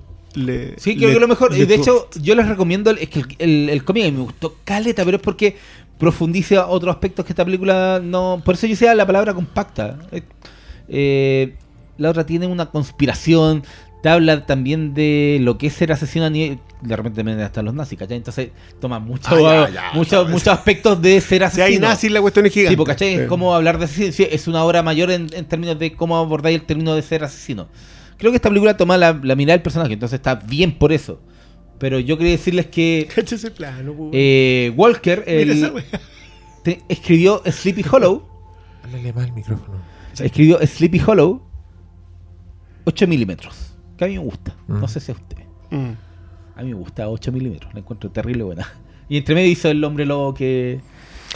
Mejor Hay que pagar olvidemos. las cuentas. en- Sí, el punto. Pero, pero yo vuelvo. Si en, yo- si en todos estos años he hecho tres weas, claro. hombre O relajado. sea, hizo un, poco- Lo un poco más, pero la otra yo No, obvio que como de Hollywood haber hecho muchas más weas que nunca vimos. Sí, siendo Hollywood, muchas veces son, son cuestiones que se trabajan. Yo hoy día, hoy día, a propósito de nada, me enteré que Elgeland, el guionista de Los Ángeles Sí, del sí, y director de varias otras cosas, le presentó un proyecto a Warner con Guy Pearce y Russell Crowe eh, attach, eh, comprometidos. Interesados, Int-. No, comprometidos. o sea, como nosotros vamos a hacer eso. Con Chadwick Boseman Ya. como un policía joven en los 70 en Los Ángeles, como continuación de Los Ángeles al desnudo, con co-guión de James Elroy. Y lo, o sea que los weones eran los personajes. Eran los mismos personajes que habían llegado hasta los Wow. 70, después de Los Ángeles al desnudo, y Warner decidió no hacerla. No, Warner, estamos- después, de, después defender a Warner. No, no, no, yo, yo, yo- yo- he defendido muchas veces a Warner, lo que pasa es que creo que Warner no existe. Pero eso fuera la mierda. No, Oye, no existe. un, un solo ápice adicional que Walker también hizo el, en Love, Death and Robots, el capítulo de Así es. los conquistadores españoles con ese... Oh. Ese era de él. U- Una cosa chiquitita, pero terrible buena. Está, está metido ahí en la cultura centroamericana. Oye, yo, yo, no leí, Dominicana. yo no leí el cómic, pero ¿saben qué? Me acordé de un cómic viendo esta wea. ¿Cuál? Me acordé de Sin City.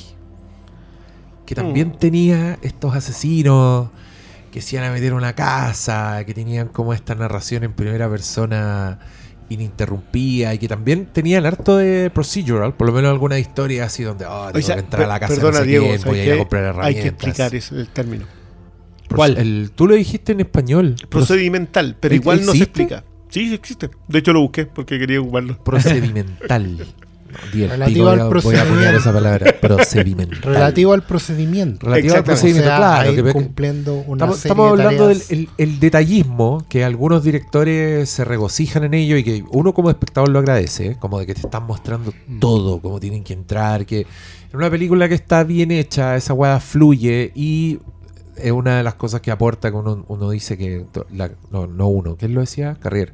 Que todas las, las grandes películas son también grandes documentales. Ya, en este caso también es porque te están haciendo este retrato. Y yo me acordaba de haber leído cómics de, de, de Sin City, que además se trataban de eso, se trataban de tener que ir a enfrentar a un enemigo que resultaba ser muy poderoso y había una pelea.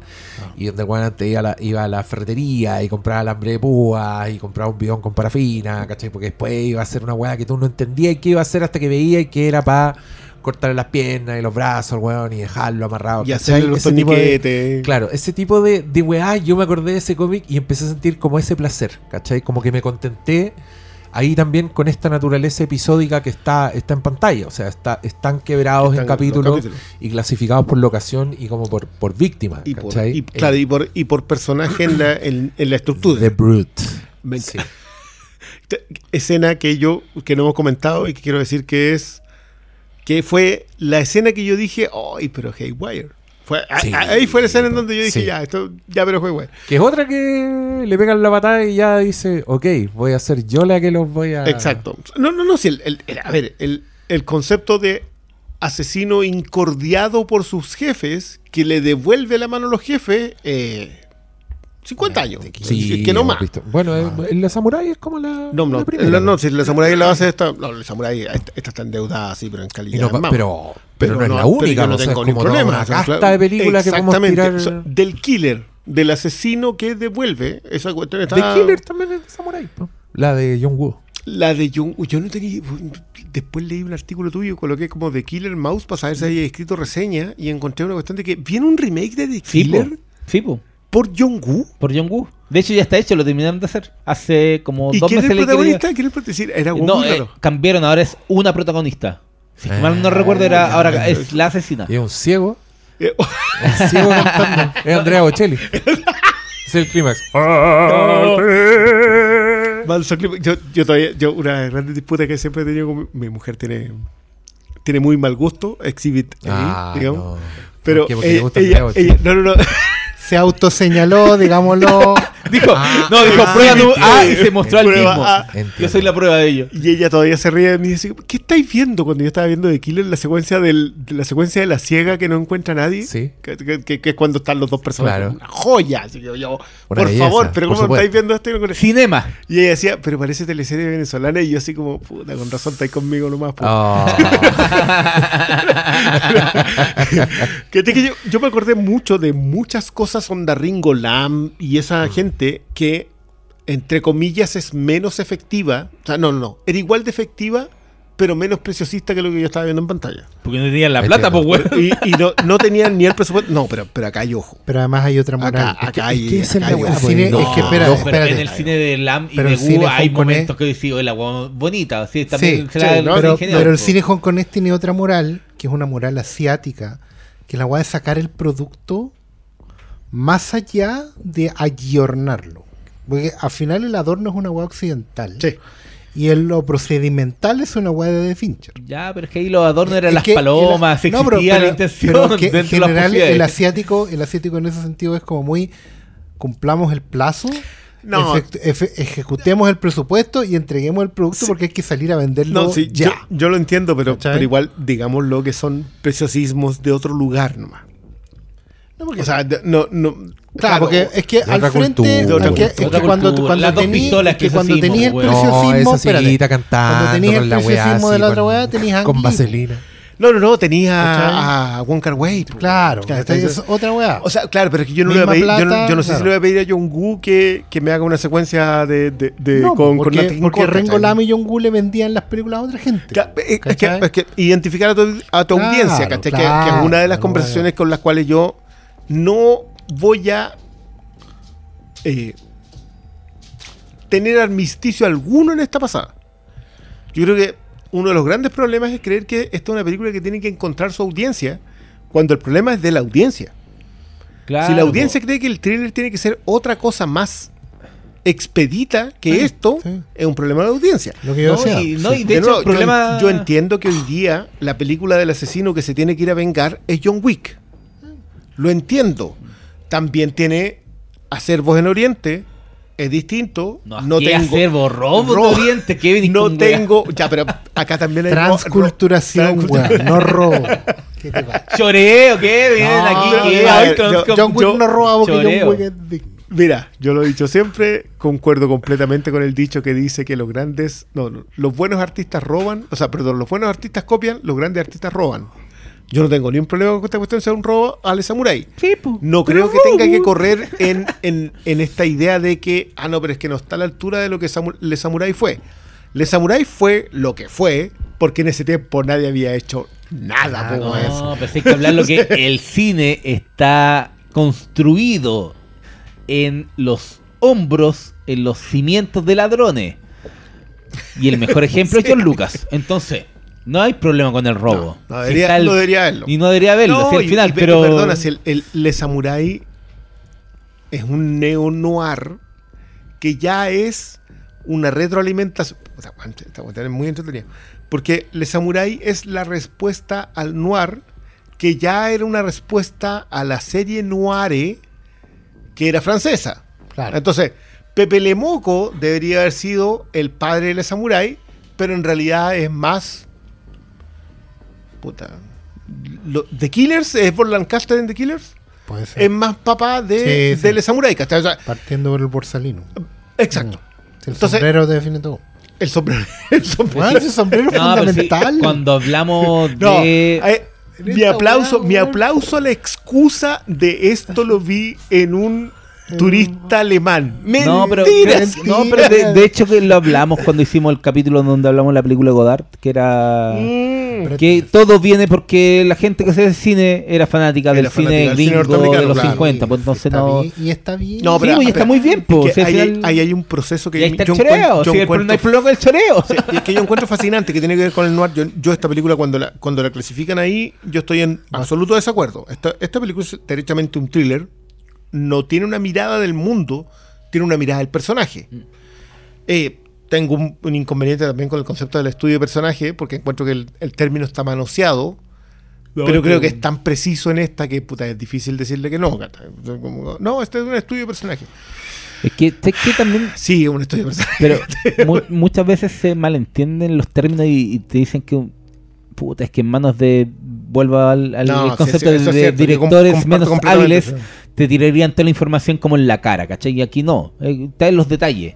Y la película está tan bien filmada, está tan bien realizada que y está tan bien precisa. yo- es que esa es la, da rabia es que Fincher es tan preciso que decir que el agua es precisa es como decir como- el claro. agua moja.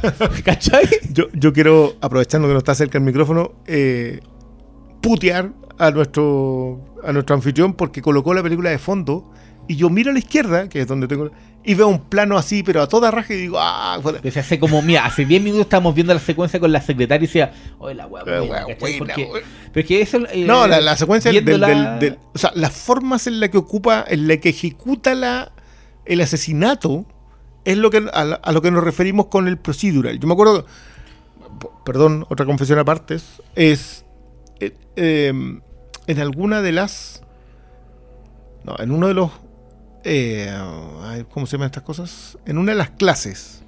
En uno de, mm, los cursos que hizo el Diego de mm, apreciación cinematográfica, al que yo asistí, eh, utilizó un concepto a propósito del procedural, a propósito del procedimental, de que siempre, si una película o un documental se dedica a mostrarte un pequeño arte, un acto de artesanía, solamente mostrarte cómo ya es fascinante.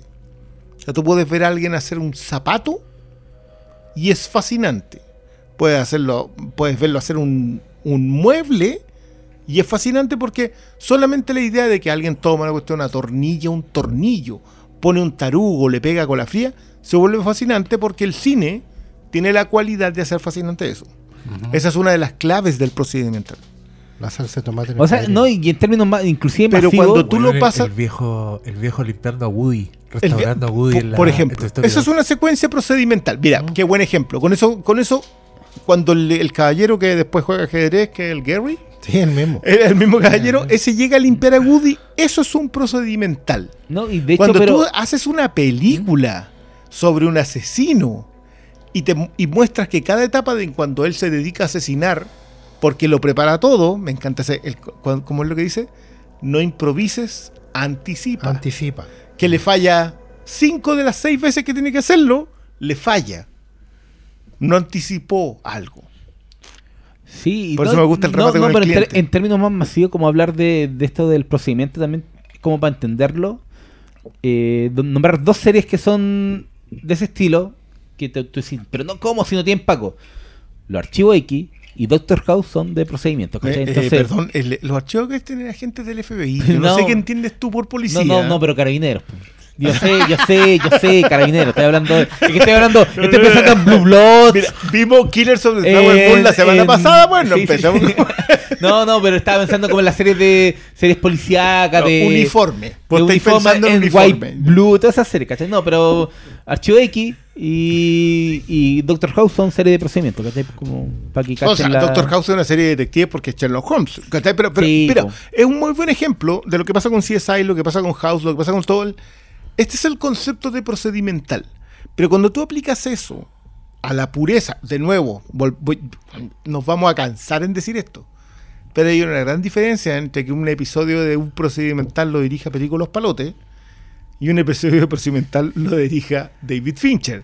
O David- que un episodio de CSI lo dirija Quentin Tarantino como pasó. Era bueno ese Y era súper bueno, era súper bueno. No, es que, mira, yo te voy a decir una wea. Yo creo que David Fincher es de los mejores directores de thrillers así de la historia. Y esto es porque el thriller es un género detallista. Es un Mm. género donde importa el primer plano, donde importa el objeto, donde importa la caja de fósforos con la información escrita. ¿Cachai? No por nada, weones que triunfan en el thriller son weones altamente cinematográficos. Son los, los Brian De Palma, los Alfred Hitchcock, ¿cachai? Son los weones que ven el cine de, de esta forma en particular como un ojo muy, muy omnisciente y muy, y muy fino al- a la hora de contarte la historia. A mí esa es la weá que me produce placer y que, puta, la viví un poco en carne propia, porque nosotros escribimos Pacto de Sangre, que es un thriller, y nos dimos cuenta que los detalles eran fundamentales y hay que entrar a paquear como a la realización, ¿cachai? Esa weá de, de las libertades como que no existen en el thriller. Si el guion pone que, weón, la llave es dorada, esa weá es porque más adelante va- tienen que hacer un primer plano de esa llave dorada y tú tenés que entender alguna weá relacionada a eso. Ya, una vez que eso se me hizo consciente como trabajando en esta weá y dándonos cuenta que si vais a hacer una weá de ese tipo, justamente tenéis que prestarle mucha atención a esa weá, que lo empecé a ver y lo empecé a apreciar. Y en esta weá era constantemente, weón, weón sigue personajes y, y simplemente los sigue, tú no sabís cuál de los personajes es el importante, no sabís como para qué lo quiere, no sabís dónde lo va a Los atacar. calcetines. Hasta que llega al punto en que el weón le está tirando carne al perro con somnífero y el perro coleado no se está comiendo la carne. Eh, es pero un manejo Oye. impecable. Sí, hace rato que estáis levantando la Sí, mano. porque ¿Qué lo pasó? nombraste, pero se vio una versión extranjera de Pacto de Sangre. Sí, llega, perdón, llega, extranjera llega, mexicana. llega, llega, llega Billuyo ahí o. No, Puta la wea. Pues no he nosotros- visto un contrato de acá, estamos- No ¿Usted cree sé, pues yo no se, sé. Se le olvidó dónde estamos. No sé, pues, no sé, desactivó, no sé. desactivó la ubicación. Yo- ¿A quién, le, GPS. ¿A quién le llega el Billuyo ahí? Oh, a la productora a lo mejor. No sé. Bien, bien por ello. Yo- le Mira, yo, yo sé a quién no les llega, ¿ok? eso, nosotros. eso es lo que podemos contestar. Esa es la pregunta que yo puedo contestar. Ya, ya, pero contesta la pregunta. Hay que, hay que decirlo que el, el tema de que yo- un- nosotros todos así como pendientes de las huelgas de los, de los gringos, y yo te, yo te he firmado que cualquier actor chileno, guionista chileno, director chileno, que lea un contrato gringo, está así como... Estos guanes viven en el paraíso. El, el meme de Parásito antes de que existiera el meme de Parásitos. O sea, yo inventé el meme de Parásitos cuando leía los términos del- del- de la primera huelga. de la, La- de- del La 2007. 2000. Esa. Ahí yo decía, Estos son derechos. Estos son los derechos laborales. La cara de Will Poulter así estampada en una polera. esa, esa es la polera del- A usted le pagan eso. Yo, yo de Ese verdad, weón- ese, weón- ese pero favorito, güey. E- Ese weón, pero con un cigarro, ese weón es un guionista chileno. Y, y es Will Poulter con una polera de Will Poulter poniendo cara de. Oye, a mí igual me dio envidia esa weá porque nosotros en algún minuto, con la Cata Calcañi, dijimos en Pacto de Sangre, dijimos, esta weá podría ser una miniserie. En vez de ser así, los 90 capítulos, podría ser una weá de 10 capítulos, pero increíble. A toda raja, una weá que no respiráis. señores Netflix. Y eso fue exactamente lo que hicieron los mexicanos. ¿En Ah, no, serio? es teleserie. Miniserie. Es miniserie son 10 Oh, capítulos. La puta madre que el- lo parió. Y, y, y perdón, perdón que diga esto, pero yo vi el trailer y era pura weá que inventamos nosotros. No vi ni un desvío. Lo Pagan cual, los derechos para eso. po. O sea, en pagaron este- los derechos, pero- no se lo pagaron a él. pero, en- mira, en este- pero en los- este caso, ¿sabéis por qué no les conviene? Por los detalles, po. Porque es un thriller, es un thriller de detalles. Mm. Entonces, si movía una weá. Ya, pero digamos. ya tenéis que. ¿Pescaron cuántos, cuántos guiones fueron? ¿100? ¿Cuánto hicieron ustedes? Como 90. Ya, hicieron 90, pescaron 90 y se lo tiraron a Chat GPT y dijeron, créame una miniserie. ¿Y qué tal? Así, así trabaja funciona la wea ahora. Saca la weá ordinaria, saca la weá de Chile. Ah. Borra De Chile. persona- No, esa es la forma, borrando personajes, seguramente. Debe tener menos personajes. Puta, no salió el mago de Condensando, condensando. No sé, igual quiero verlo. No, además. Y, es como en Pa' ViX. rabiar. Es como un streaming que es gratuito. Creo que es como el No, no es gratuito. No, ¿No? es gratuito, pero tiene semana de prueba. Entonces yo lo Ah. que quiero ver es si son capítulos semanales o si los ponen todos juntos. Cuando estén todos juntos Porque y. s- si son semanales, espero 10 semanas para esa prueba gratis. La prueba. Y si están todos juntos, voy a aprovechar al tiro. Te troleamos y para qué. Claro, claro, se invita hasta el 7 y después yo. oh, Conociéndome, weón, se me va a olvidar Sacar la carta. después voy a ver la, el, el bueno, informe. yo no, decir, yo no voy a "Puta, decir la nada, pero a lo, nos pasa". mejor, a lo mejor ya que en su tiempo nos pedían podcast de Pacto de Sangre. Pero Y- hay un podcast de Pasto de Sangre. Con, Oscar, con el, con el- Oscar, Oscar, los Oscar, guionistas. siempre Pero, pero no, pero no Oscar. hablamos de los 90 episodios. No, No, pero es que, no, que- pues si nadie los vio, pues, Ahora por- por- pero podríamos ver 10. No, pero Oscar. Tengo que invitar a la gente. Ah, claro, Podríamos hacemos un ver flipcast de la serie Pacto de. Sangre. de la serie mexicana, el guionista pac- de Pacto de Sangre. Oh, no, pero ahí, ahí viene. Apuesto que llegan los de Luna. Ay, guionista, dijo. Sí, la wea, ahí buscando Los la de la cuarta, los de la Llegan cuarta, los esos. Los de Lun. Claro. Yo digo que. No, pero Oh, oye, Oscar, siempre la nos concha de tu pide. madre, Yo subí una Me encanta que historia. no ves al bruto. Acabo de subir una historia y Todo a, a través Oh, de luces. Le falta un capítulo de Flanagan. Tengo una inquietud que, man- que manifestarte. Ah. Ya, por siempre, fal- siempre bien. Siempre bien capítulo. Cuando va por Tilda Swinton, no cambian el capítulo. No, po. Los dos, el bruto y la experta, son los mismos. Pero el capítulo dice The Brute nomás. Sí, po. Pero sí, hay un capítulo No, que dice no, la hay un capítulo que dice la experta. Dice No, el experto sí, también. dice la experta. entonces estaba pajareando. Sí, no, lo que pasa es que sí.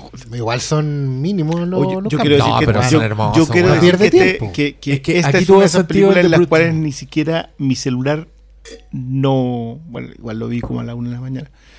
Pero no, no miré el celular. Yo creo Ah, no, yo tampoco. No, esta, hacía mucho rato que a mí no me pasaba que una película que es absolutamente televisión, digamos en el sentido de cómo la ves, no en el sentido de lo que es, Algo de streaming. es tan hipnótico. Que creo que es algo de lo que no hemos hablado, de que la capacidad que tiene Fincher de plasmarte algo en pantalla que tú no, de- no, no puedes dejar de ver en la pantalla, Mm. es, es una de esas cosas que no pasa frecuentemente. No sé. Vuelvo a insistir, 10 personas. No, no hay, no, yo no sé no, si no tenemos me voy a 10 poner a cotejar esa lista porque empezar a crecer y pero está bueno ese programa pero me encantó porque estoy de acuerdo en mi cabeza tampoco son más que eso No, no, es- que, bueno, no no Yo- empecemos yo- a hacer la lista No, no, no, no, pero Ah, es, que, ya. es que tiene que ver con la cantidad de gente que tiene suficientes películas en el cuerpo como para interesarte para ver lo que hay en pantalla y el tiempo en contra. Es como, no sé, pues si Eastwood hiciera una película para streaming, yo la veo porque, Ah. es- porque a Eastwood le quedan dos semanas. pues. De hecho, no sé cómo ha llegado hasta acá. pues, weón dejando pasar cosas como la muñeca del Del del American. Sniper le importa una raga. Sí, que un enuco da lo mismo. Da lo mismo, Don, weón. Don ¿Qué Eastwood sabe que podemos a reemplazar esa weá con una guagua digital No, tendríamos que meterle un par de semanas no vayas a la mierda. Vayan, ¿qué me importa a mí? Váyanse Vayan. a la mierda. Pero es que a mí, a mí lo que. Puta, es que volviendo, creo, hasta lo que conversamos al comienzo de este episodio. Esa weá, cuando. mm, Como que me, me molesta un poco cuando dicen. Hay que ver esto. Sí, hay que verlo. No, weón, velo, vean todo, weón. Porque andan preguntando si hay que verlo o ¿Sabes no. Yo- El otro día. Yo no sé si han visto la masterclass que hizo mm, Alan Moore. You should remember. que menos mal que la han subtitulado porque si no, no entendería ni mierda. No, yo lo entiendo todo. La, la Sablus 60 Bueno, él, él habla mucho de a propósito de. It's not the story. eh, bueno, eh, qué bueno que ojalá más gente entendiera que Claro. la trama no es la historia. En, y, y loco, y él está hablando desde la literatura. Plot. Imagínate en Plot. el cine en donde la historia no es la película, No. ni la historia es, ni la trama es la historia. O sea, son como Y- cuatro niveles más. Y como el ejemplo que dio al comienzo Oscar, la sinopsis no es la historia No, tampoco. no, no, sí, sí. Por Pero- eso, pero- por eso pero, es peor bueno, cuando es- la sinopsis está mala. pues, Es que imagínate esto. ¿Cachai? O sea, piensa en esto. El plot de The Killer es un, sicario falla en un trabajo, Y cobra venganza. sus jefes Lo matar. castigan y se venga por el castigo. Bueno, no ocupé 25 palabras en definirte lo que se trata de Killer. Nadie podría decir que esa es la película de The Killer. Porque el cine, la televisión, cualquier eh, disciplina audiovisual es primero visual, después la mezcla, la mezcla con el audio, después de eso la interpretación, después de eso el guion, después de eso la trama. O sea, son como cinco niveles para arriba. Y, y- ay, qué bueno este tema. Es que de hecho, de repente puede decir, ni siquiera siendo asesino, puede decir, hombre ensimismado en su trabajo, falla, eh, sufre la represalia de su jefe y comienza. Y toma venganza a propósito de eso. Listo. listo, ¿cachai? Como. El hombre no está de acuerdo con Pensando en la película, pues, ¿cachai? Eso no- sí, eso es parte de la. eh, Te explica algo de la película, pero no es la película. Es que por eso, por eso la, la trama es lo que te lleva de A a B. A ver, La historia es lo que hay en la profundización en los personajes. O sea, ¿qué es lo que le pasa a Michael Fassbender? Porque eso es lo otro- Me encanta que acá la gente no tenga nombres. Me acordé mucho de, Driver. No, pero de mira. Drive, de Diver, de, Driver. de Driver. No, pero no, no, no, y, y en ejemplos más concretos. Por ejemplo, ya, estamos, están hablando de Alan Moore, pero en, en el cómic hay un paso entre viñetas que va fuera de lo que es el plot. El Gutter. En el cine hay imágenes en movimiento que están enfocadas desde cierto punto de vista que van fuera de lo que es la trama. Y la forma de cortarla. Entonces, y la forma de, cortar, de una con relacionarla, otra. Y, Sí. y- y una secuencia que va antes o después, te dan una interpretación de una wea, ¿cachai? Y todos esos Así, elementos van fuera del plot, fuera de la sinopsis. Pero que acá que, que, o sea, si hay una cosa para la cual nos sirve Killer, es para hablar del gran problema hoy día de la interpretación, no, de la apreciación cinematográfica. La apreciación cinematográfica tiene que empezar por qué es cine. Yo sé que acá, obviamente, sale, acaba de salir eh, Mads Mikkelsen con un cigarro en la mano, pero lo que hace el cine es la forma visual. Y no podemos escaparnos en una película como esta de la forma visual porque la trama es muy simple. De nuevo, que sea simple no, es- no implica que sea simplona, no implica que sea directa, no implica que sea simplona, que sea sencilla, no implica que sea simplona. ¿No? Y, y- y de ejemplos más concretos, acabamos de ver una secuencia donde se ve a Fassbender en el auto. Eh, corte, se ve una caja de pastillas que dice ibuprofeno. Te la muestran. En la garra y se las toman. Entonces, Corte, en otras, en otras películas te la verían que está tomando pastillas. Por algo están mostrando que está tomando ibuprofeno. Entonces, porque le sacaron eh, la cresta. por eso, pues, pero, ¿cachai? Eh, todo va en.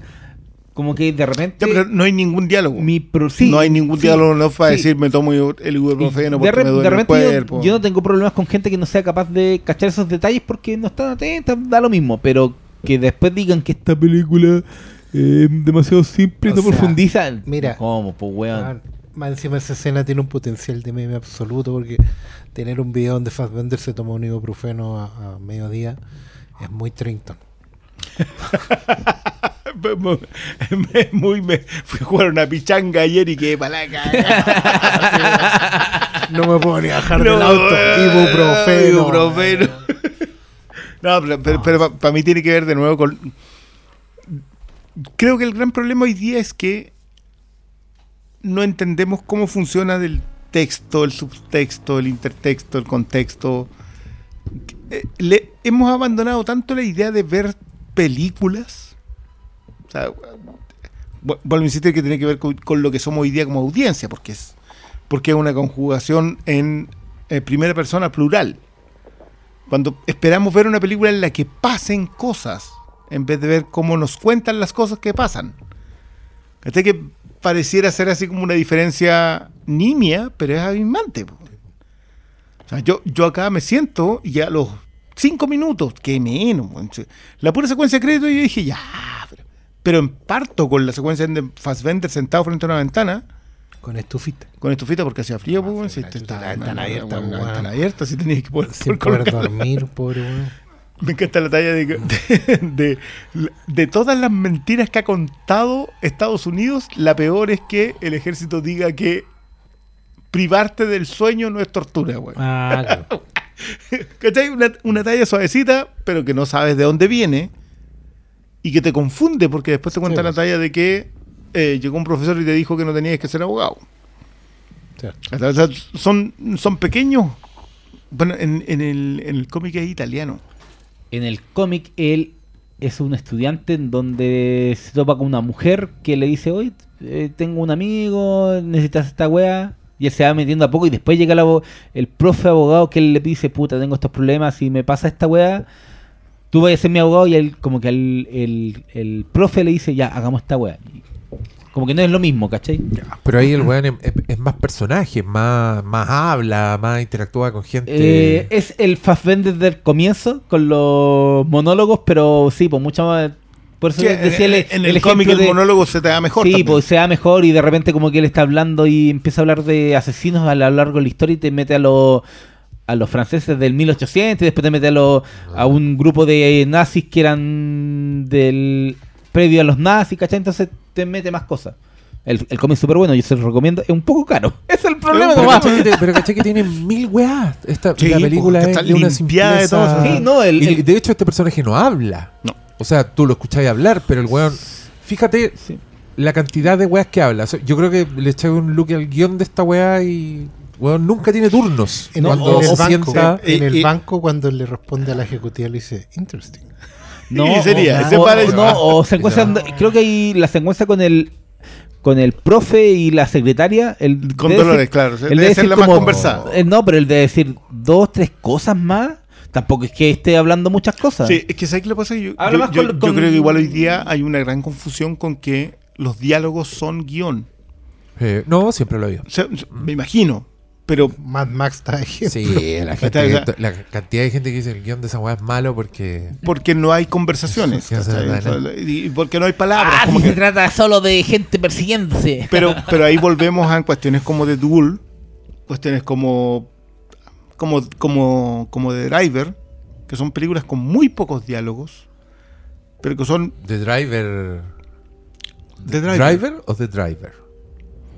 Bueno, las No, dos sirven Ted para lo que estáis diciendo. Sí. ¿Cuál es de Driver? No, The Driver es la que está, The tú estás hablando es la que y Driver es la Sala y de Driver es la del Van den Refn. Van, Van der Raffer. Ese es Drive. Drive. Drive. Ah, Ah, de Drive, la de Drive. razón. Solo manejar. Claro, es manejar. La otra es el manejador. el chofer. Eh, pero Driver también heredera del, del Samurai. Driver es muy heredera del Samurai, aunque están así como muy cerca. Tan ¿Y charco. Drive? Y También. Drive también. pero, pero es menos choreo que Baby Driver. Que, que- con la cual estoy. Pero claro, eh, Wright es un caballero que trabaja mucho la idea de la reversión Sí. en su, en su onda, ¿cachai? Yo no tengo problema. Yo no tengo ningún problema con, con lo que hace Edgar Wright. Me gusta menos que, lo, que cosas como lo que hace Fincher. Lo revitamos, si no hay problema con el choreo. No, no, que, que- que- es que, de, de nuevo, por si a, la- a nadie le ha quedado claro, los, ¿cómo era? Los buenos artistas copian, Copian. los grandes artistas roban. Roban. Yo no tengo, pero o sea, yo una polera que diga esa cuestión, que yo estoy completamente de acuerdo. Háganla y llévensela fílmico local. XL. Local. Sí, Miércoles local dígalo. local. Local. 018 el paso de la palma. Eh, pero, pero XL, no lo olviden. No blanca, por favor. Sí, sí. Sí, Oscurita para ver caso adelgaza algo. Compren fílmico. Y si van a dejar una Palermo XXL, por favor. Sí, por Oye, ustedes son los peores comerciantes. No, aquí usen este, esta weá No, yo- yo- yo tiro. nunca Fílmico.tv. Yo, yo lo dejo eso a la cuenta y aún así es malo. Filmico, filmico.tv. Deberíamos tener un spot de Filmico. Sí, deberíamos tener un spot de Fílmico y a los un cuatro llegarnos y lo un ponemos a cada 4K. rato. Se- en todos los me flickers, lo ofreció. Cinemark y no lo hice. No, pero que un spot de nosotros, De así que sea como así de la que radio. que A cambio, la a cambio que a cada uno nos llegue un Un weón 4K. cambiando, la, un weón cambiando la tele que diga, "Ah, no encuentro nada nunca en el streaming. Así como todo súper bien pronunciado. Hagámoslo ahora. Hablando con un amigo. Diego, ¿tienes algo que ver? Hoy veamos Oye, esta. ¿sabes que ayer quería ver una película y no lo encontré en ninguno de los cinco streamings que estoy pagando? ¿Y, y qué vas a hacer contra eso? No sé, me encantaría tener la película de alguna forma, así como que la tenga yo en mi poder, como ¿existirá eso? Ja, ja, ja, soy el estudio de streaming y les digo que nada que esté antes del año 2000 existe. Ah, ja, ja, ja. Hola, mi nombre es Ah, pero si te, te pregunté si existirá algo como eso, tú ahí tenías que decirme, pero claro que sí, tienes que ir a Fílmico. Fílmico, Fílmico, el local ubicado en... Ahí encontrarás la más grande variedad... Sí, Oh no, es fílmico, no, otra vez. Quiere decir que aparte de este chiste están contando el del oso. En la película... Oye, es que weón, la escena con Tilda Swinton tiene una joya. es... Una Yo, yo- a, mí, a mí me encanta que a este, este, Desde este que guion empieza, weón, hasta que... se lo tienen que haber entregado a Tilda Swinton y tiene que haber dicho, ¿en serio? Ya vamos. Yo quiero decir que No, esta escena. es perfecta, weón. la- pero sí. si la presencia de Mm. Tilda Swinton para esta weá, para una, para otra sicaria, una colega sicaria, que me encanta que la, la fauna de sicarios que vemos, weón, no Sí. pueden ser más distintos los unos de los otros. Los tres y que la, y vemos. la weona fantasmal, Un con ese pelo platinado, el hisopo, El con esa, esa distinción. Si el, weón, este, este, el chiste que escuchamos nosotros en versión Los Atletas de la Risa, pero el chiste contado por Tilda Swinton, weón, es, una, es un class No. act. O sea, mira, o sea, el remate es finísimo en esta. Mucho en más esta que. Sí, yo quiero decir que de- esta escena provocó que yo fuera, antes de, de llegar acá, dije, ya, solo para el huevo, fui y traje un Sí. White Label White- White Johnny Label. Walker para estar tomando whisky porque ella se pide Un un elixir. Un elixir. Un El elixir. elixir, el azul. Eh, pero sí. No, no, no. De hecho, yo vi esa escena y me dieron ganas de, de tomar esos whisky. Hasta ese plato fifi que muestran de repente. Yo igual Porque me toda la cuesta- igual no, me pero- ganas de ir a cazar. Eh, También.